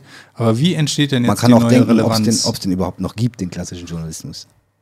ja, ich denke, den gibt's. Also ich ähm, Wenig nur noch, glaube ich. Aber es gibt den, glaube ich, Also ich habe ganz viele mit Journalisten zu tun, äh, auch in der Familie und äh, sozusagen Ja, im Bekanntenkreis. Und äh, ich denke, den gibt es, aber es ist halt sehr, sehr mühsam geworden, ne? weil auch da, du hast vorhin gesagt, wie entstehen denn die Meldungen? Ich meine, letztlich Stichwort Deutsche Presseagentur oder so, ne? Also äh, viele Meldungen sind ja auch einfach schon vorgefilterte äh, Meldungen, die von der DPA rauskommen, dann werden die einfach äh, vielfach genommen. Es, es entsteht ein hoher Zeitdruck, wenig Personal, so die üblichen Probleme. Aber die eigentliche journalistische Aufgabe ist ja immer hinterhergehen, recherchieren, alle, alle Seiten anhören und darüber berichten. Das passiert aber tatsächlich, also es ist, Passiert wird weniger. Passiert immer weniger, genau. ja, Das passiert immer Punkt. weniger. Und warum? ähm, Wahrscheinlich aufgrund des Geschäftsmodells oder ja, aufgrund des Geschäftsmodells. Äh, und der Konkurrenz des, aus den sozialen des, Medien. Genau. Und weil das natürlich so ist, du ähm, also bewegst dich halt äh, natürlich immer in einem globalen Kontext und ähm, ähm, da werden halt, was weiß ich, wenn jetzt über die USA, über die Wahlen zum Beispiel berichtet wird oder so, dann wird natürlich einfach auch vieles gleichgeschaltet, weil dann geht einfach, gucken einfach alle zum Beispiel auf die Deutsche Presseagentur und dann schreiben halt alle von da noch ein bisschen leicht abgewandelt was ab und so. Und das ist halt, also deswegen kann man schon die Frage stellen, was ist denn der Algorithmus der Tagesschau zum Beispiel, ne? um das jetzt mal so zu nehmen. Wie werden da eigentlich die relevanten Nachrichten gefiltert und wie werden sie heute in den neuen Social-Media-Kanälen gefiltert und was entsteht eigentlich daraus gesellschaftlich? Und ich glaube, das haben, das haben die YouTuber und Twitter und Leute tatsächlich nicht bedacht. Da würde ich dem Film auch glauben. Um äh, ähm, die Kritik an dem Film ist ja aber auch, dass sie Weil sozusagen, dass sie, dass sie nur ein Spotlight zeigen und nur eine bestimmte Richtung und nicht so wirklich, also der Film geht ganz stark in eine Richtung, ähm, aber beleuchtet dabei zum Beispiel nicht gut, dass es ja schon lange auch Kritik an diesen Geschäftsmodellen und an diesen ähm, ähm, äh, ja, äh, Algorithmen, wenn du so willst, äh, gegeben Also wir, wir haben vorhin im Vorgespräch auch schon darüber gesprochen. Ich glaube, also wir haben jetzt viel über das Social Dilemma gesprochen. Ähm, der, glaube ich, der Film ist, ist ein wichtiger Stein des Anstoßes, um mal quasi sich mit dem Thema zu beschäftigen. Er verwendet lustigerweise Methoden, die er selbst kritisiert quasi, um seinen Punkt rüberzubringen, um interessant zu sein, um die Aufmerksamkeit zu bekommen. Wir haben auch schon im Vorgespräch darüber gesprochen, dass er noch viele Shortcomings hat, also Ja. Viele Dinge, äh, die da gar nicht auftauchen. Ähm, nämlich allein schon die Tatsache, dass die ganzen Entwicklerteams und auch die Leute, die überhaupt zur Sprache kommen in dem Film, ist alles auch nur eine Kategorie von Menschen, nicht? Im Prinzip weiße Männer. Ja. Äh, Ja, die aber noch so- Background. die noch so tun, als wäre das jetzt so eine große Überraschung und wäre halt überhaupt nicht stattfindet. Wir hatten das ja vorhin so zugespitzt auch gesagt. Also das ist so ein bisschen wie bei, wenn man diesen äh, Dieselskandal nimmt und dann würde man die Leute, die diesen Dieselskandal verantwortet haben oder umgesetzt haben oder beides, ähm, und die würden dann sagen, oh ja, dann ist uns aufgefallen, das war ja gar nicht so gut, was wir da gemacht haben. Und dann so, wow, das ist ja toll. Und äh, an, anstatt, dass man halt die, die Leute, die sich seit 50, 60 Jahren wirklich dafür einsetzen, dass halt äh, Unternehmen zur Verantwortung gezogen werden, dass unsere Luft sauber wird. Und genau das war der Moment hier. Und das ist interessanterweise sind gerade in diesem kritischen AI Bereich sehr, sehr viele äh, People of Color, sehr, sehr viel, äh, sind, sind nicht nur weiße Männer, die das machen. Und äh, die finden halt überhaupt nicht statt. Und dann wird halt irgendwie durch den Film suggeriert, ich glaube, das war so ein bisschen, was sehr, sehr viele Leute sehr wütend gemacht hat auf Twitter, wenn ich das so verfolgt habe und was mich auch genervt hat im Endeffekt. So, so getan, als wären dann jetzt auf einmal da diese Dudes, die die Dinger gebaut haben, die es sowieso für irgendwie genial gehalten haben, weil sie irgendwie, weiß ich nicht, mit 19 aus Stanford rausgekommen sind und dann 120.000 im Jahr verdient haben und sich dann irgendwie für Genies gehalten haben, weil irgendwie denen das suggeriert wurde. Und die, denen kommt auf einmal da irgendwie die Epiphanie, wow, wir haben ja doch was falsch gemacht. Und ich glaube, das war das Narrativ, was der Film sehr gut macht. Und das sind diese Sequenzen, äh, das halt so ein bisschen die Komplexität nochmal aufzeigt. Ne? Also, also ich glaube, es werden sehr, sehr viele zentrale Sachen sehr gut runtergebrochen, aber es ist eben nicht der große kritische Wurf, weil halt viel zu viele gute Stimmen überhaupt nicht stattfinden. Also ich, ich finde, was er gut macht, er zeigt technisch, wie es funktioniert. Also er, er, er zeigt ja. plakativ, wie die Technik dahinter funktioniert, was wirklich eigentlich passiert mit mit dir. Das zeigt er sehr plakativ. Mhm. Und das glaube ich, also schaut euch den Film an, bitte, wer ihn nicht gesehen hat. Grundsätzlich ist, glaube ja, ich, absolut, ein wichtiger ja. Film. Guter Start auf jeden Fall. Ist ein guter Startpunkt, tatsächlich, sich mit dem Thema zu sprechen. Lass uns da tatsächlich vielleicht nochmal zu dem Thema kommen, ich würde gerne noch ein, ein Wort wie zu könnte dem Film man sagen. es denn, genau, können ähm. wir, genau, kannst du, und ich würde danach gerne mal drüber sprechen, was könnte man eigentlich besser machen? Wie, ja. wie könnte man eigentlich, also ne, wir kritisieren jetzt fröhlich rum und sagen, das ist alles irgendwie so ein bisschen blöd und so. Auf der anderen Seite haben wir auch schon gesagt, wir brauchen auch irgendwie Algorithmen. Ja, ja und jetzt stehen wir da, ne? Genau. So, und jetzt kommst du. Das ist auch was, was der Film tatsächlich ja äh, offen lässt. Um, ja. äh, ne? Also ich meine, der Film sagt ja auch am Ende mehr oder weniger, schaltet eure, äh, äh ja, schaltet, äh, erstmal schaltet eure Accounts offline und äh, ist tatsächlich erstmal eine gute und, Idee, zumindest ja. mal. Ja, aber das hat also diesen Peter Lustig-Charakter, so ja, mach mal aus. So, Genau, aber nee, was ich, was ich mich halt gefragt habe, ich habe ähm, ich hab den Film gesehen, ich war damals auch erstmal, also ich meine, ich hatte schon das Gefühl, eher so eine Art Hollywood-Film zu sehen. Also man merkt schon, dass er sehr stark äh, polarisiert. Aber die Frage wäre halt, würden wir hier sitzen und darüber reden, wenn er, wenn er das anders gemacht hätte? Also ich glaube zu, sozusagen so diese Art und Weise, wie, wie das doch, äh, muss ich mal sagen, sehr amerikanisch aufgesetzt erzählt wird, ähm, ähm, finde ich, hat halt auch einen guten Moment, weil dadurch ist er so himmelschreiend. Dadurch ist er so, dass man so sagen würde, ähm, also ne, man kann sich sozusagen kritisch damit auseinandersetzen, aber, aber, aber, er macht halt, er macht die, die Wahrheit irgendwie einfach. Und das ja. macht er auf eine Art und Weise, die man kritisieren muss, wenn man an, daran interessiert ist, wie, wie divers das Problem äh, eigentlich ist und vielleicht sogar auch, äh, ich meine, er redet ja auch nicht so sehr über den Nutzen, der ja auch noch daneben steht von sozialen Medien. Es gibt ja auch viele positive Effekte, aber wenn er sozusagen so dieses vielschichtige Bild gezeichnet hätte, weiß ich nicht, ob er diesen Outreach gekriegt hätte. Einfach. Also das finde ich. Also er hat sich nur so verbreitet, weil er so polarisierend ist quasi, weil er in der ganzen äh, Flut von Informationen und Filmen und Inhalten, die es gibt, ja. muss er quasi auch selber ganz laut schreien, um überhaupt. Äh das glaube ich, glaube ich schon auch, weil ich meine, das ganze Thema Social Media ist extrem positiv besetzt, würde ich sagen. In, in, in, ja? ja, also ich würde sagen, grundsätzlich äh, natürlich gibt es gerade in Deutschland auch viel, viele kritische Stimmen, aber viele Leute nutzen Facebook, Twitter, YouTube, all diese äh, Kanäle. Äh, auf jeden Fall in anderen Ländern ist es ja noch viel krasser. Ja.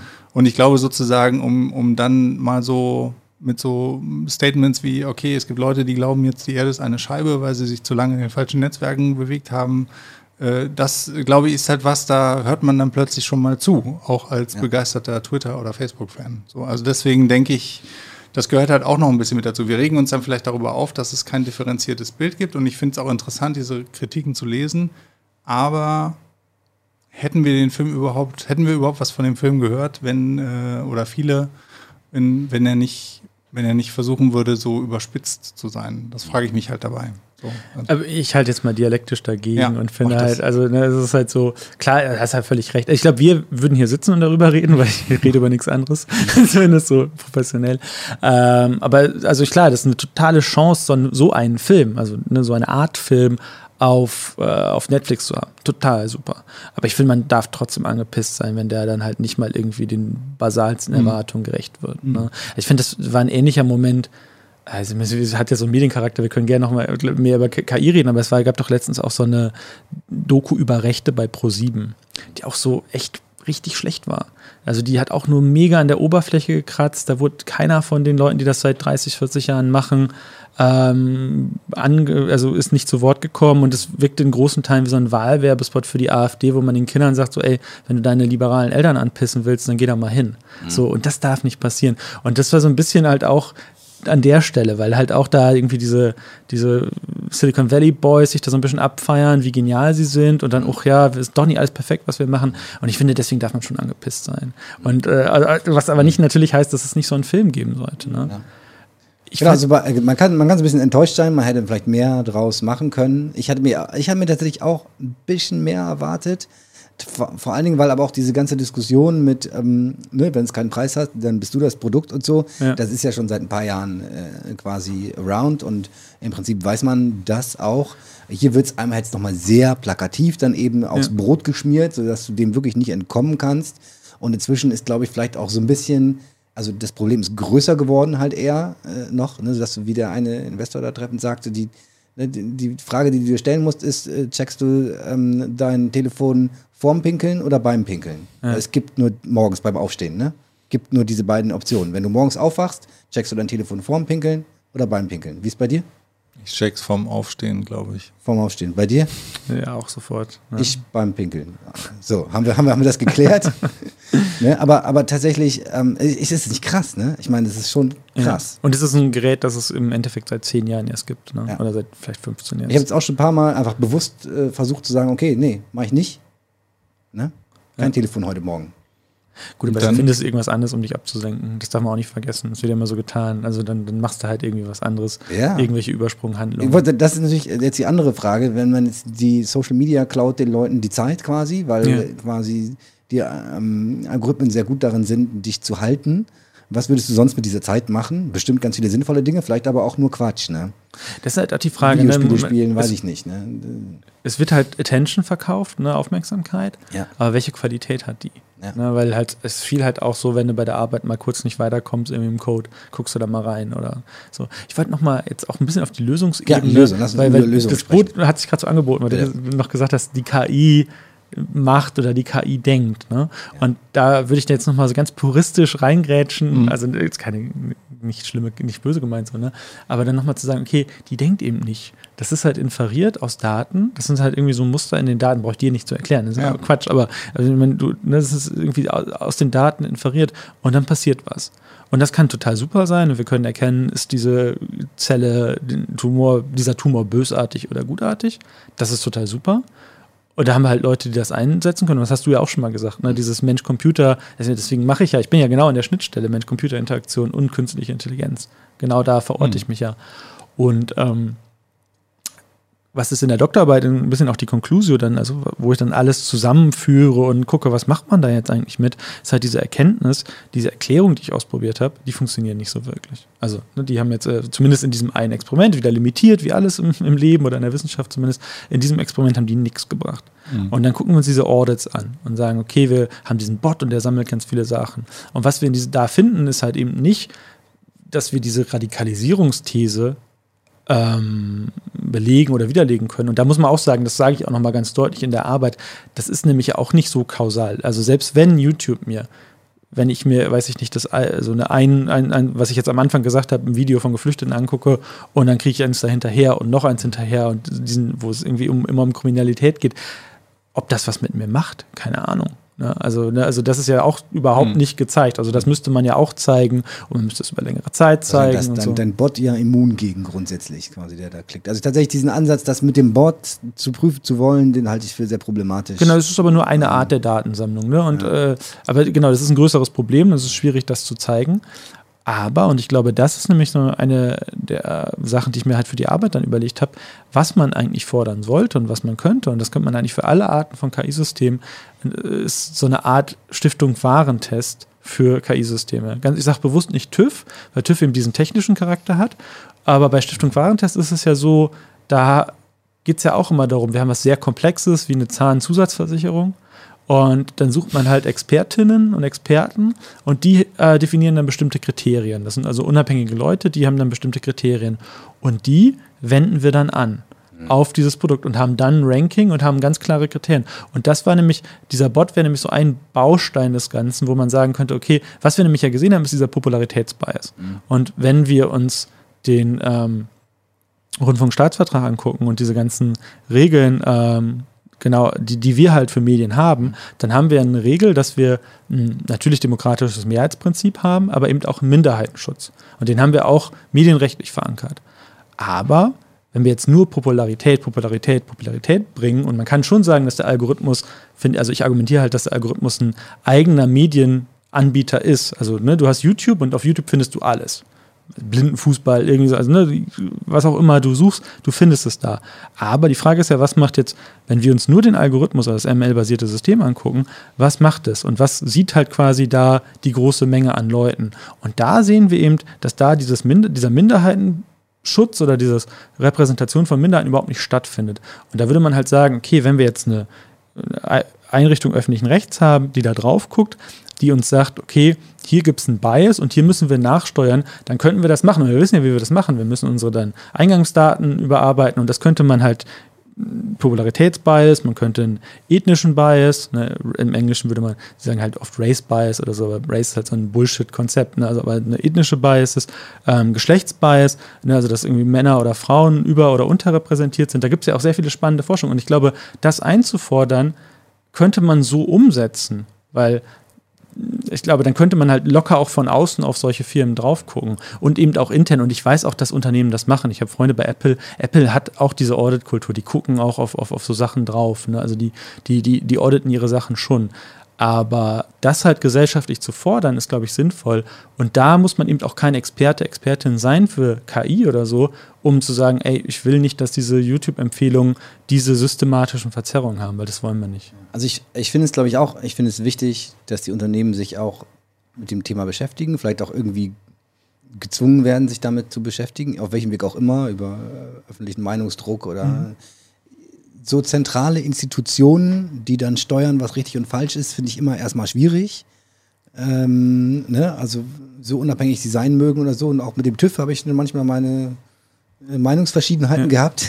Nee, aber es geht ja darum, genau, also, sie würden ja nicht zentral steuern, sondern sie würden so nur öffentlich machen, was ja. passiert. Und dann kann halt eine Gesellschaft, eine demokratische Gesellschaft wieder eine Diskussion haben, eine Debatte haben und zu sagen, wie wollen wir leben. Aber was, was, genau ich, was, was ich lieber hätte, erstmal, und was glaube ich viel leichter operationalisierbar ist, ich hätte eigentlich lieber so ein paar Schieberegler.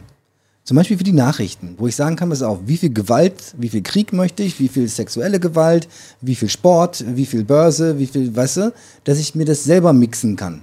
Und dass das nicht für mich, für mich gemixt wird. Und ich bin mir ich weiß nicht, ob die meisten Leute tatsächlich mehr als 90 Prozent Mord und Totschlag auswählen würden, wenn sie es können. Ja, aber man quasi, hat halt diese ne? Gefahr, dass dann Wahrheit eben einen wahren Charakter hat und du nur das kaufst, wo du Bock drauf hast. Und ja, es gibt das, eben auch das, Sachen. Aber das also, kannst du, glaube ich, eh nicht mehr verhindern als heutzutage. Doch. Und ich finde, also, also auf jeden also glaubst Fall. Du, glaubst, ja. ich meine, ich mein, glaubst du tatsächlich, dass es uns, also, dass es uns gelingt, wieder eine gemeinsame Öffentlichkeit herzustellen. In dem Sinne von, dass es, dass es der, der, der Common Ground ist, ja, auf, auf, dem wir, auf dem wir unsere Gesellschaft aufbauen. Und eigentlich brauchen wir diesen Ground für die, eine funktionierende Gesellschaft. Ne? Und die Frage ist aber, wie kann ich den heutzutage, wie kann ich den herstellen? Nee, aber ich Durch meine, dieses Gespräch ist ja schon ein sehr guter Beweis dafür, dass das noch funktioniert. Also wir ja, haben ja wahrscheinlich denken uns viele Leute so denken, hör, die Typen haben irgendwie ne, keine Ahnung, was die da aber schwafeln. Das gehört ja auch dazu. Also, genau, aber, aber, die, aber die, die Frage ist ja, also genau, erstmal ist es gut, dass wir es dürfen, dass wir überhaupt sprechen dürfen, ne? wir dürfen ja. Dinge in Frage stellen und, und so weiter. Aber wir haben schon vorhin gelernt, wir dürfen nicht alles, wenn wir die falschen Worte sagen, kriegen bei wir vielleicht ke keine Reichwerte. Bei, bei YouTube, YouTube, Bei YouTube. Bei YouTube, das ist ja ganz ja, Bei den anderen auch wahrscheinlich. Ich weiß gar nicht, wie das bei Spotify ist. Wir laufen ja auf allen Nein, Kanälen. Aber, ich mein, äh, aber äh, im offenen Kanal, wo ja. ich meine, genau, wo du Radio, da geht alles. Da, da kannst du alles senden. Du, wir reden ja jetzt über ein Wirtschaftsunternehmen, was versucht auch mit uns Geld zu verdienen und deswegen genau. ist da schon, also das ist schon ein Unterschied. Genau, ich. aber tatsächlich, also vielleicht können wir den Aspekt auch noch mal kurz ansprechen, weil das ja auch damit zu tun hat, weil wenn wir es nicht schaffen, diese Probleme in den Griff zu bekommen, halte ich es tatsächlich für eine ähm, elementare Gefahr für, für die Gesellschaft, so wie wir sie heute kennen, ja, für die, den demokratischen Gesellschaftstypus Nationalstaat, den wir heute kennen. Mhm. Wenn es, ähm, wenn es weiter in diese Richtung geht, dass quasi der gemeinsame Boden immer weiter erodiert, ja weil wir abdriften in Teilöffentlichkeiten, Teilwahrheiten und die, einen, die eine Gruppe die andere nicht mehr versteht, dann, ähm, dann fällt auch die gemeinsame Identität auseinander. Ich habe ich hab mhm. meine, meine Diplomarbeit äh, geschrieben im Jahr 2000 zum Thema ähm, kulturelle Identität und Kommunikation im Internet hm, auf ja. dem Weg zur Weltgesellschaft oder zur kulturellen Atomisierung. Mhm. So, vor 20 Jahren. Und ähm, damals war so, also das basierte auf so einer äh, Theorie von äh, Karl W. Deutsch, ähm, dass quasi Identität entsteht durch gelingende Kommunikation. Mhm. Ja, dass quasi, wenn, wenn wir im Prinzip, das heißt nicht, dass wir die gleiche Meinung haben müssen, aber wir reden über die gleichen Dinge ja. quasi irgendwie. Genau. Und, und wenn diese Kommunikation gelingt, ähm, dann haben wir ein Zugehörigkeit, ein Zusammengehörigkeitsgefühl quasi. Ne? Genau, daraus, gemeinsame Sprache. Genau. Gemeinsame Sprache ist erstmal die Grundvoraussetzung. ja, also nicht nur, wir, wir sprechen alle Hochdeutsch, genau. sondern gemeinsam, wir haben Begriffe, mit denen wir hantieren, wo genau. wir wissen, was die bedeuten. Genau. Mhm. Ne? Und das so, wir, wir verstehen uns so ganz gut. Ne? Und deswegen, aber wenn jetzt hier irgend so ein Corona-Schwurbler mit am Tisch sitzen würde, wäre das wahrscheinlich deutlich schwieriger. Und wir hätten sehr mhm. große Schwierigkeiten, Kommunikation gelingen zu lassen. Und ähm, damals war eigentlich mein Finding, und ich habe, also der theoretische Teil, der war hervorragend, äh, hat zumindest der Professor gesagt, der Betreuende. Für den praktischen Teil hatte ich ehrlich gesagt nicht mehr so viel Zeit, weil ich dann, ich habe so ein bisschen Datenanalyse gemacht, aber mhm, ich habe schon Vollzeit gearbeitet nebenher und so. Mhm. Und äh, habe so ähm, aus irgendeiner Shell-Jugendstudie Daten analysiert und so. Hab dann, also das Finding war, es führt eher zu einer Weltgesellschaft als zur Atomisierung quasi, weil grundsätzlich das gut ist, dass die Leute mehr mit, Leute, die mehr mit anderen in Kontakt sind quasi, kriegen so ein bisschen offeneren Horizont und so weiter. War damals vor 20 Jahren ja, ja. Die, An, die, die Annahme auf einer sehr schwachen Datenbasis.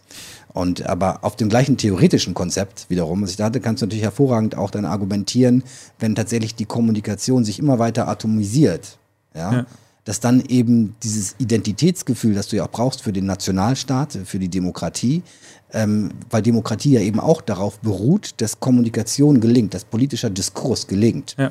Ja, ähm, wenn plötzlich der eine irgendwas behauptet, was eigentlich völlig, wie Donald Trump sagt, ich habe die Wahl haushoch gewonnen oder so, mhm.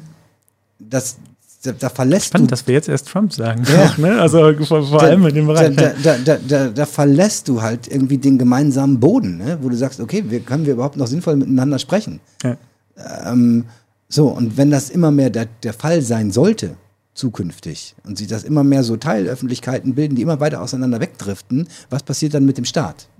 Mit, ja. mit der Gesellschaft? Und da sehe ich eine sehr große Gefahr und deswegen ist es so wichtig, sich damit äh, zu beschäftigen. Es gibt ein wahnsinnig gutes Buch von Ethan Zuckerman, das heißt Digital Cosmopolitans. Und ähm, also er ist Professor am MIT Media Lab für Medias, für Civic Media. Also genau in dem Bereich. Ne? Und äh, er analysiert da so ein bisschen halt diese Visionen, die man am Anfang hat. Also gerade das MIT Media Lab hatte diese Vision der ähm, Digital Atoms. Ne? Also die Atome werden digital. Mhm. Und wir können alles immer überall haben. Mhm. Und das stimmt ja auch. Ne? Also wir können jetzt quasi die Nachrichten aus der ganzen Welt uns angucken. Das ist überhaupt gar kein Problem. Wir können irgendwie Nairobi Nachrichten mhm. lesen. Machen wir aber nie. Und, und er, er, hat, er bringt das so richtig schön zusammen mit dem Beispiel. Es gibt dieses Fidschi-Wasser, ich weiß nicht, ob ihr das kennt, das gibt es irgendwie in den USA sehr, sehr viel. Das kommt aus Fidschi. Ja. Was wissen wir über Fidschi? Also, ne, wo ist das? Mhm. Ne, also, was für eine Regierungsform? Wie heißt der Präsident oder Präsidentin? Keine Ahnung. Also, ne, und, und, und, und da sitzen aber Leute in Boston und trinken dieses Fidschi-Wasser und haben überhaupt noch nicht von Fidschi gehört. total geil. Nee, finden davon da geil. Aber im Grunde sagt er halt, wir hatten diese Vision dass die Welt so zusammenwächst und das ist auch alles möglich. Technisch ja. ist das möglich. Ne? Wir könnten jetzt irgendwie, weiß ich nicht, kenianischen Punkrock einspielen, ne? den, wenn wir den irgendwie finden bei Spotify. Machen wir aber nicht. Und er kann das halt zeigen, im Endeffekt auch, wie viel Außenberichterstattung die USA in den 70er Jahren hatten und heute oder vor fünf Jahren, als er das Buch geschrieben hat, hatten. Und es ist ein ganz interessanter Effekt, dass eigentlich diese Möglichkeiten zunehmen, diese Potenziale sind alle da, aber sie werden überhaupt nicht genutzt, sondern eher so im Gegenteil. Ne, und, und, und wahrscheinlich ein größeres, also kann ich auch nicht alles erklären, aber das muss man sich, glaube ich, nochmal bewusst machen. Ne? Also diese Möglichkeiten sind eben auch da und die Technik ist eben nicht neutral, sondern Technik hat Einschreibungen, die sind, können positiv oder negativ sein, aber es ist halt die Frage, was wir damit machen. Also ich bin ja, wie gesagt, auch überhaupt kein Gegner von KI. Ich finde das ja hochspannend und, und, super, super cool und denke, da kann man ganz, ganz viele tolle Sachen mitmachen. Also für mich stellt sich die Frage eher tatsächlich, ähm, was ist eigentlich mit diesen Unternehmen? Weil, wie gesagt, ich bin der Meinung, man braucht unbedingt KI, um da irgendwas Sinnvolles mitzumachen mit diesen ganzen Daten. Jetzt haben wir aber diese riesigen Digital Player, ja. Google, YouTube, äh, Facebook, mhm. Twitter. Sollte man die zerschlagen, verstaatlichen? Also ich, ich denke, wir haben halt, äh, ich glaube, die Entwicklung hat sich halt sehr stark überholt und wir, also wir haben sozusagen diese Digital Player jetzt und wir müssen irgendwie mit denen umgehen. So und äh, ich, ich ähm, als du vorhin das mit dem mit der Stiftung Warentest äh, überlegt oder gesagt hast, äh, habe ich erstmal instinktiv so gesagt. Äh, das könnte na, das, das TFKI sein. ja, macht es gerne. Also es ist auch for grabs. Aber so, ich glaube, ja. dass ähm, ähm, was mir beim darüber nachdenken an der Idee, also das Gute an dieser Idee finde ich, ähm, Stiftung Warentest versucht ja etwas für den Verbraucher zu testen. Ne? Also ich will mir eine neue Waschmaschine kaufen, gucke ich danach, okay, was gibt es für Waschmaschinen, wie haben die abgeschnitten, wie auch immer. Und tatsächlich ist das ein Vorgehen, was wir momentan zumindest noch nicht im Umgang mit sozialen Medien wirklich haben, sondern die, die ähm, es, ist, es wird eher mit Klicks abgestimmt sozusagen. So könnte man sagen, okay, da gibt es so eine gewisse, so die Leute gehen jetzt halt irgendwie zu Twitter oder zu TikTok oder zu was auch immer. Ähm, ähm, aber tatsächlich merken wir, da gibt es eben Unternehmen, die haben diese Dienste angeboten, auch Google, und wir nutzen sie halt einfach. Und wir haben dadurch sicherlich eine ganze Reihe enormer Vorteile. Also das würde ich halt auch nochmal dabei ganz klar sagen. All diese Plattformen, also der Zugang zu Informationen ist grundsätzlich extrem einfach geworden. Ne? Also ich guck, muss heutzutage nichts mehr in einem Lexikon irgendwo nachgucken, was mir irgendwie seit zehn Jahren im Schrank steht, sondern ich kann sofort äh, googeln oder äh, äh habe sofort die Daten zur Verfügung aber es sind eben Systeme, die von Unternehmen mit gewissen Gewinninteressen gemacht wurden. Und tatsächlich habe ich als Nutzer, es, es gibt keine so richtige Institution, die guckt eigentlich darauf, was ist eigentlich für den Nutzer jetzt wichtig. In, mhm. in, in, Im Sinne einer, einer Stiftung Warentest. Ich gucke mir zehn Suchmaschinen an. Welche ist die Suchmaschine? Ja, aber bei Stiftung Warentest, lass uns da bitte kurz mal drüber ja. sprechen. Weil äh, tatsächlich aus meiner Sicht haben sie auch, sind die extrem weniger relevant geworden. Ich glaube, für die allermeisten Leute sind ähm, 200 gute Bewertungen mit einem Durchschnitt von 4,8 auf Amazon wichtiger als ein Stiftung Warentestsiegel inzwischen. Warum? Lass mich ganz kurz ausführen. Weil, wenn ich irgendwas suche und keine Ahnung, wonach ich neulich mal gesucht habe, Rasenmäherroboter oder so, ja, was da so State of the Art ist, und dann findest du auch irgendwo in den Suchergebnissen den aktuellen Test von Stiftung Warentest für die Rasenmäherroboter. Mhm. So, dann gehst du auf die Seite und stellst fest, musst du bezahlen kostet Geld, den Test zu lesen. Ja, ja. So, kostet dann nur 2,50 Euro oder so, aber du musst dann durch die Paywall durch. Gut, aber so, wenn man das als Anstalt des öffentlichen Rechts machen würde, dann wäre Ich meine, halt, aber, aber genau, aber meiner, aus meiner Sicht schießen die sich immer mehr ins Aus, weil jetzt alternativ gehe ich halt auf Amazon und suche nach äh, Rasenmäherroboter und kriege da ein Ranking nach äh, Userbewertung, Beliebtheit, Bestseller und so weiter. Dann denkst du, okay, nicht, wenn eine Million Leute diesen Rasenroboter äh, gekauft haben und 30.000 geschrieben haben, der ist super, dann ist er wahrscheinlich gut, ne? Ich glaube, und beide, interessanter und, ich, und, und ja. ich glaube, sorry, ich glaube, und bei beiden, bei Amazon bin ich mir natürlich bewusst, da sind gekaufte Bewertungen dabei. Ja. Ich habe aber irgendwie, dadurch, dass Stiftung Warentest jetzt auch, also da hat man, bin ich mir auch nicht 100% sicher, ob das alles mit rechten Dingen zugeht. So, und da, da, da habe ich im Kopf dann immer noch dieses Beispiel jetzt gerade von dem Test der autonomen Fahrsysteme von ADAC und was, nicht auch Stiftung Warentest oder irgend sowas. So, und dann haben sie äh, ähm, getestet, unter anderem auch Tesla und die deutschen Autobauer. Und Wunder, die deutschen Autobauer haben extrem gut abgeschnitten und Tesla gar nicht so gut. Das waren also die Headlines und in den News ja. und so weiter. Und du musstest dir schon die Mühe machen, da mal genauer reinzugehen und dir das im Detail anzuschauen, um dann festzustellen, die größte Kritik am Tesla-System ist, es heißt Autopilot. Und weil das äh, die Leute, ADAC und ich weiß nicht mehr, wer der Partner war, die das gemacht haben, so ähm, haben gesagt, das ist extrem verwirrend, dass es Autoverbot, äh, Autopilot heißt. Und deswegen gibt es Punktabzug in allen Kategorien. Also ich meine, ursprünglich war Tesla das beste Auto. Ja. Und dann gibt es Punktabzug in allen, gut, bei der ADAC, der ist finanziert von der Automobilwirtschaft und so weiter. Nicht? Gut, aber es ging, ging ja nur um die Analogien. Trotzdem, also wir möchten ja, genau. einen öffentlich-rechtlichen Ort haben, ja. wo Expertinnen zusammenkommen und Kriterien definieren, die wir anwenden. Und ich glaube, das ist, das ist keine schlechte Idee ähm, das zu machen. Und das gibt es auch in anderen Ländern. Und klar gibt es da halt natürlich, wenn die, weil die so zentral sind, sicherlich auch politische Einflussnahme auf, oder Einflussnahme durch, durch verschiedene Leute. Ich, ich würde auch sagen, Roland, äh, mir, mir wird es auch um was ganz anderes gehen. Äh, ich will jetzt auch, äh, auch Stiftung Warentest würde ich jetzt nicht äh, über den Klee loben und das ist auch alles nicht perfekt. Aber es gab mal Institutionen, die hat man irgendwie als unabhängig oder ja. relativ unabhängig wahrgenommen. Obwohl sie es vielleicht nicht waren, aber wir haben sie so wahrgenommen. Genau. Vielleicht haben uns nur die Informationen Ja, okay, gefehlt. genau. Aber ich meine, letztlich, äh, diese Institutionen gibt es aber nicht mehr, ja. was das, äh, was sozusagen unser Verhalten im Netz angeht. Und das hat gar nicht so viel mit KI zu tun, mhm.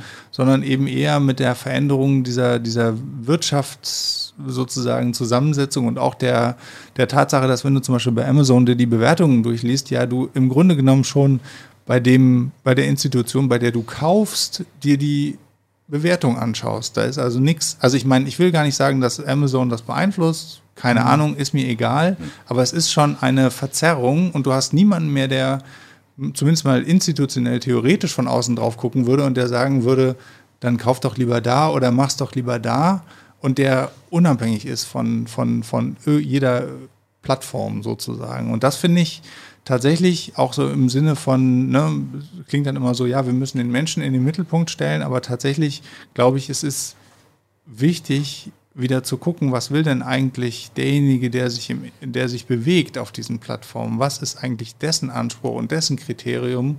Und dann würden wir uns vielleicht irgendwann auch nicht mehr darüber wundern, wenn die Leute irgendwie sich ein bisschen spooky ausgenutzt fühlen, weil sie irgendwie das Gefühl haben, hm, hier ist irgendein Algorithmus, der macht irgendwas mit mir, aber ich verstehe nicht so hundertprozentig, was er eigentlich macht. Und ich glaube, dass es dieses Gefühl durchaus schon seit vielen, vielen Jahren gibt und eine Diskussion, also nicht, dass das jetzt bei jedem so präsent ist, aber dass man sozusagen, es gibt ja schon seit vielen Jahren diese Debatte mit, äh, darf ich, was passiert mit meinen Daten, müssen die geschützt werden oder nicht und so weiter und so fort. Und dieses Gefühl, eigentlich, glaube ich, müssen wir da ganz dringend von weg und wir müssen da eher wieder so eine Art Souveränität des, des, des Nutzers herstellen, so genau. an der Stelle. Ich finde auch, es, es, schwebt noch so eine schöne Frage im Raum und zwar, sollte man die zerschlagen oder nicht? Ja. Und meine ja. Antwort, und das ist total verlockend zu sagen, auf jeden Fall. Und, ne? Aber ich glaube, was viel interessanter und, und wirkungsmächtiger ist, wäre, wenn man jetzt den Staat als Infrastrukturanbieter sieht, und das macht er ja, der baut Autobahnen, der baut Brücken, der baut Gehwege, dann und, und wenn man dann anerkennt, dass sowas wie WhatsApp, sowas wie Twitter eine Art kritische Infrastruktur ist, dann könnte man erwarten, dass da diese Infrastruktur halt auch vom, vom Staat, für den wir Steuern zahlen, äh, den wir Steuern zahlen, ähm, angeboten wird. Und ich glaube, das wäre interessant, weil da würde man auch mal merken, eigentlich, wie wenig Mehrwert sowas wie Facebook eigentlich generiert. Mhm. Ja, also das, das zu bauen ist ja total trivial. Und dann hat man diese Netzwerkeffekte. Mhm. Aber wenn man das halt irgendwie ein bisschen von außen steuern könnte und wenn halt alle zum Beispiel, weil sie wie beim, ich meine, die GZ hat auch nicht nur Fans, aber wenn, wenn man halt quasi so eine Abgabe, also vielleicht auch als Teil von der GZ noch einen Euro mehr und dann haben wir halt einmal sowas wie WhatsApp, sowas wie Telegram, alles verschlüsselt, Ende, Ende zu Ende. Oder halt ein paar Mal Musikantenstadel weniger und dann dafür. Ja, ja, ja. Wobei das auch okay, das sollen sie auch haben, den Musikantenstadel. Ne? Gibt's das überhaupt noch? Ja. Nee, auch nicht mehr. Aber, so, so Aber genau, also ich finde find den Punkt interessant. Tatsächlich hat auch äh, jetzt in der Vergangenheit, in den vergangenen äh, Wochen ähm, öfter Joe Rogan, der den größten, größten Podcast der Welt äh, hat, ähm, öfter gesagt, es, es kann eigentlich nicht sein, dass Leute von diesen großen Social-Media-Plattformen verbannt werden. Aus, aus Gründen, die äh, oder anhand eines Regelwerkes, das entschieden wird von einem privaten Unternehmen. Mhm. Ja? Da gab es zum Beispiel auf ähm, Twitter diese Unity 2020, jetzt sind wir, jetzt, spätestens jetzt sind wir geblockt wahrscheinlich, so dass im Prinzip eine, eine Gruppe von Leuten war, die gesagt haben, pass auf, es nützt nichts, wenn wir uns immer nur anschreien, Demokraten und Republikaner, lass uns doch versuchen rauszufinden, wo unser Common Ground ist und so weiter. Ja. Und äh, aus tatsächlich unerfindlichen Gründen hat Twitter die verbannt.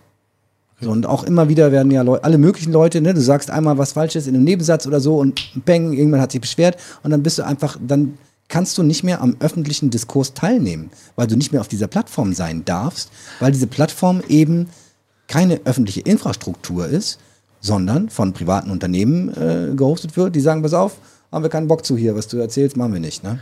Ich glaube, zwei Antworten. Ich glaube, das Zentrale ist, ja, das Policing sollte nicht irgendein wirtschaftliches Unternehmen machen, ohne öffentliche Kontrolle, genau. vor allem wenn es so groß ist.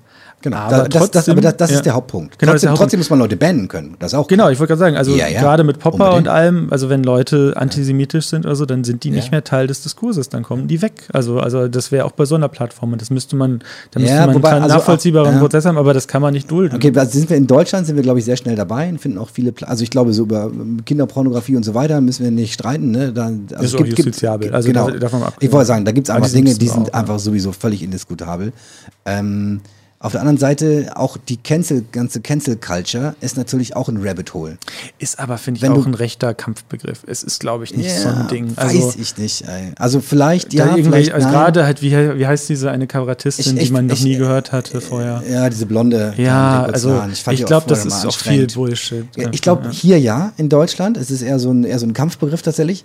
Ich glaube, dass in den USA ist es doch äh, also sehr viel präsenter weil du tatsächlich da eher die Situation hast, und die haben wir hier nicht, dass an Universitäten und so ne, wenn da irgendwelche Diskus Diskussionen, Debatten, irgendwas stattfinden, wenn du dich nicht 100% politisch korrekt und das, was gerade als politisch korrekt angesehen wird, verhältst, dann wirst du halt gecancelt und zwar sofort. Das heißt, würde ich nicht mitnehmen. Ich habe da gelebt irgend, und das ist überhaupt also nicht mein hab, Eindruck. Also, also ich, ja. ich, ich war nicht da, ich weiß ja, nicht, wann du da warst, aber, ja. aber, das, ich weiß nicht, wann du da warst, aber das vor fünf Jahren, sechs Jahren. Also ich könnte mir vorstellen, es hat sich radikal geändert. Aber also ich, aber ich arbeite auch viel ist, mit meiner Doktormutter in Harvard zusammen und also das ist überhaupt kein Problem, glaube ich so. Also es ist, ich glaube, es ist auch so ein, so ein rechtes Ding, so ein rechter Kampfbegriff, da muss man sehr, sehr aufpassen. Ich, also, also, ich glaube, ja. weiß nicht, ob es ein rechter Kampfbegriff ist, da gibt es auch viele, ich bin ja auch so ein bisschen im, äh, ähm, im Intellectual Dark Web so ein bisschen unterwegs und so, wo auch Leute dabei sind, weiß ich, wie Eric Weinstein und äh, keine Ahnung, also Leute, die, also aus wirklich aus einem breiten Spektrum. Ich glaube, mhm. ich bin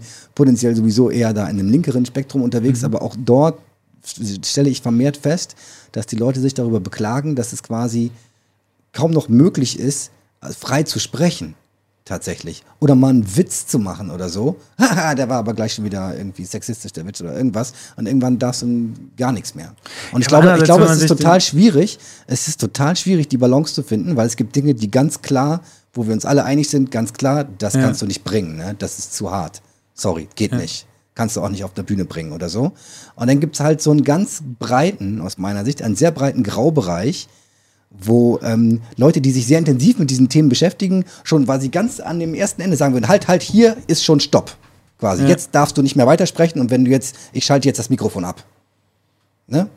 Oh, während viele andere Leute und vielleicht sogar die mehr sagen, komm, jetzt, ne, bleib mal locker, wir verstehen deinen Punkt, und, äh, aber trotzdem muss es irgendwie möglich sein noch, dass die Kommunikation gelingt zwischen uns. Weil sonst gelingt irgendwann die Kommunikation nicht mehr. Wenn, ne?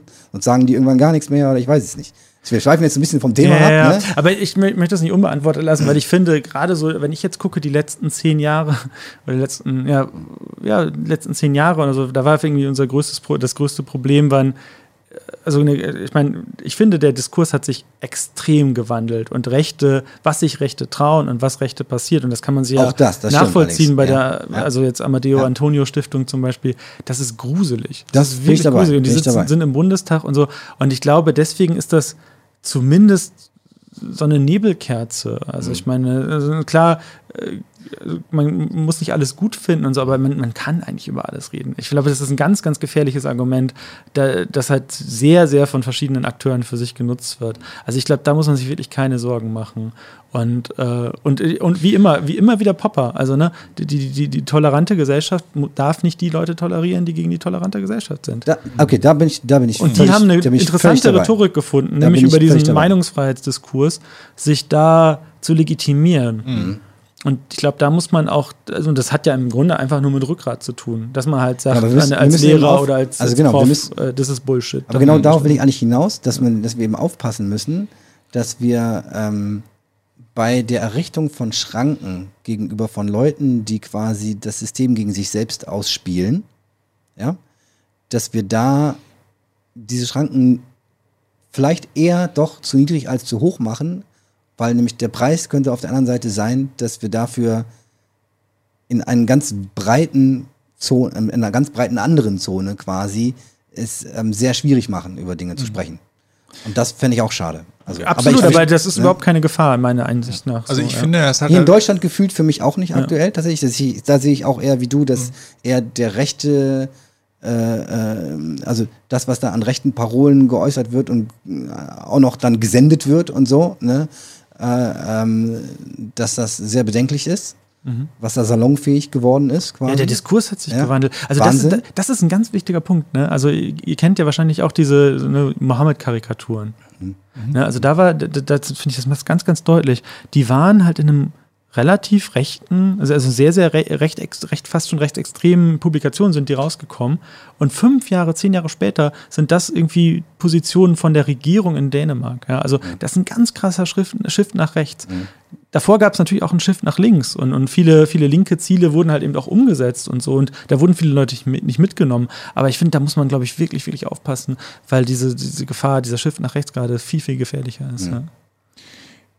Ich würde ganz gerne nochmal den Bogen schlagen zu dem, wo wir herkamen, nämlich ähm, einfach vielleicht auch eher zum Schluss dann eben nochmal darauf hinweisen, dass ich halt denke, es macht halt einen ganz wichtigen Unterschied, ob die Institution, die in dem Fall jetzt zensiert oder da äh, bannt oder so, ne? Also ob das ein Unternehmen ist, wo mhm. man ja vielleicht heutzutage noch froh sein kann, dass es, äh, äh, also ich meine, ich denke schon, dass die Facebooks und YouTubes und so dieser Welt auch versuchen, entsprechend sich da auch, sagen wir mal, compliant mit demokratischen Gesellschaften zu verhalten. Das ist ja schon so, also würde ich, nehme ich zumindest so wahr. Aber wichtiger Punkt ist halt, es sind keine demokratisch gewählten Institutionen und damit ähm, ist es letztlich, was sie tun, irgendwo auch willkürlich und unterliegt einer anderen äh, Dynamik.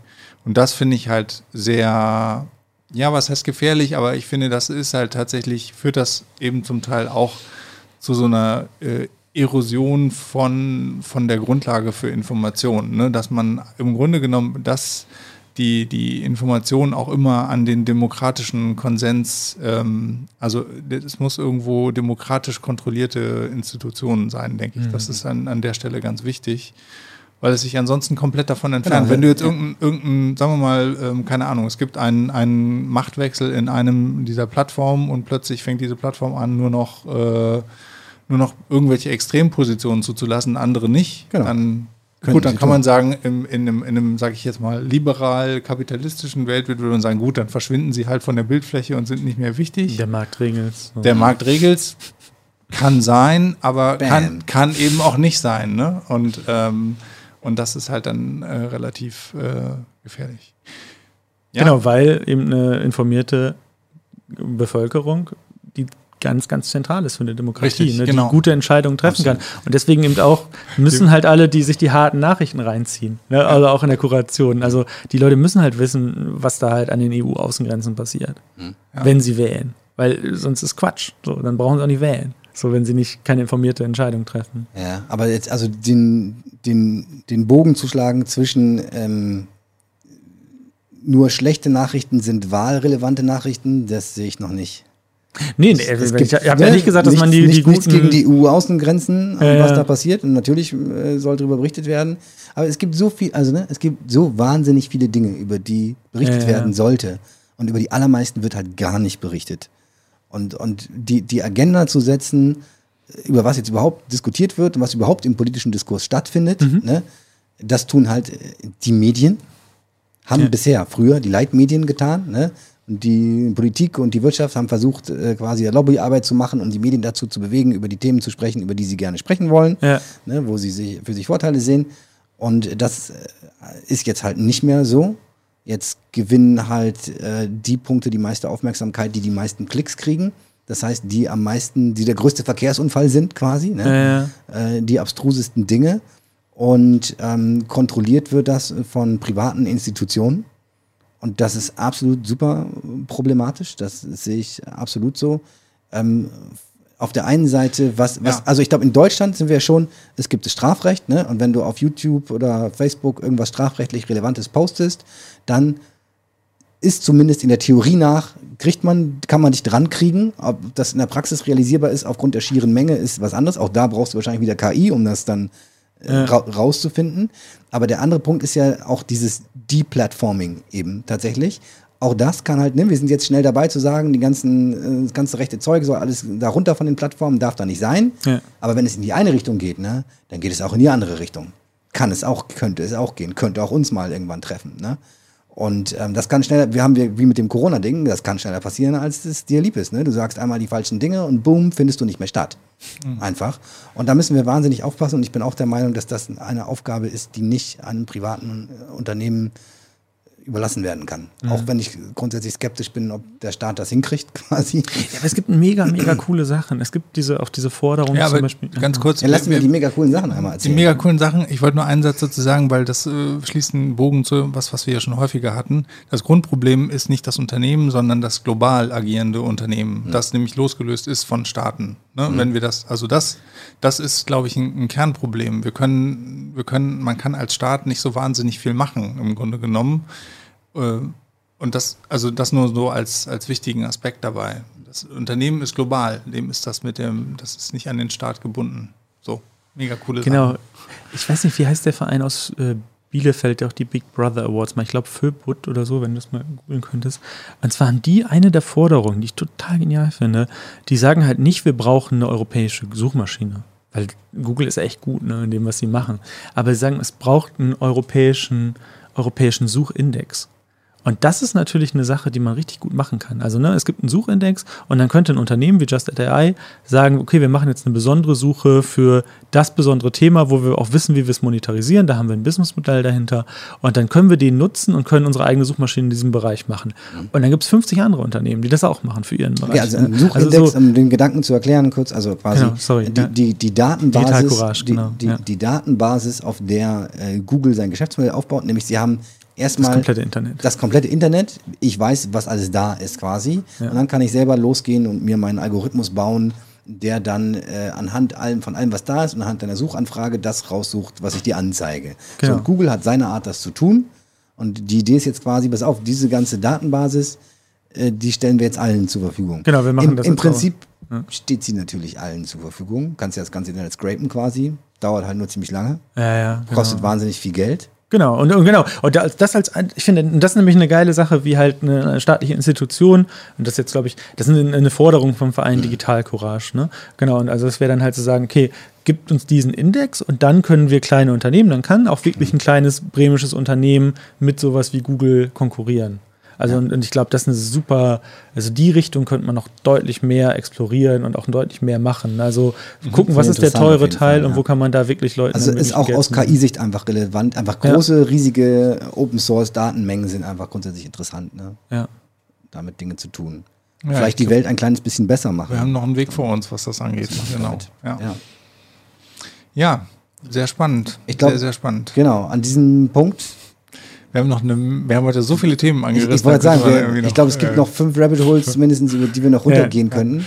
Ähm, mir hat es großen Spaß gemacht, Hendrik. Ich danke euch, dass ich da sein durfte. Dank, also, danke, genau. dass du da warst. Ähm, ich glaube, ja, wir konnten nicht alles abschließend äh, jetzt irgendwie durchdiskutieren. Ja. Aber ähm, ja, ich glaube, wir haben viele spannende Punkte drin gehabt. Und ja, bin sehr gespannt, wo sich das weiterhin entwickelt. Auch äh, mit den global agierenden Digitalunternehmen, ob die irgendwann eigene Staaten.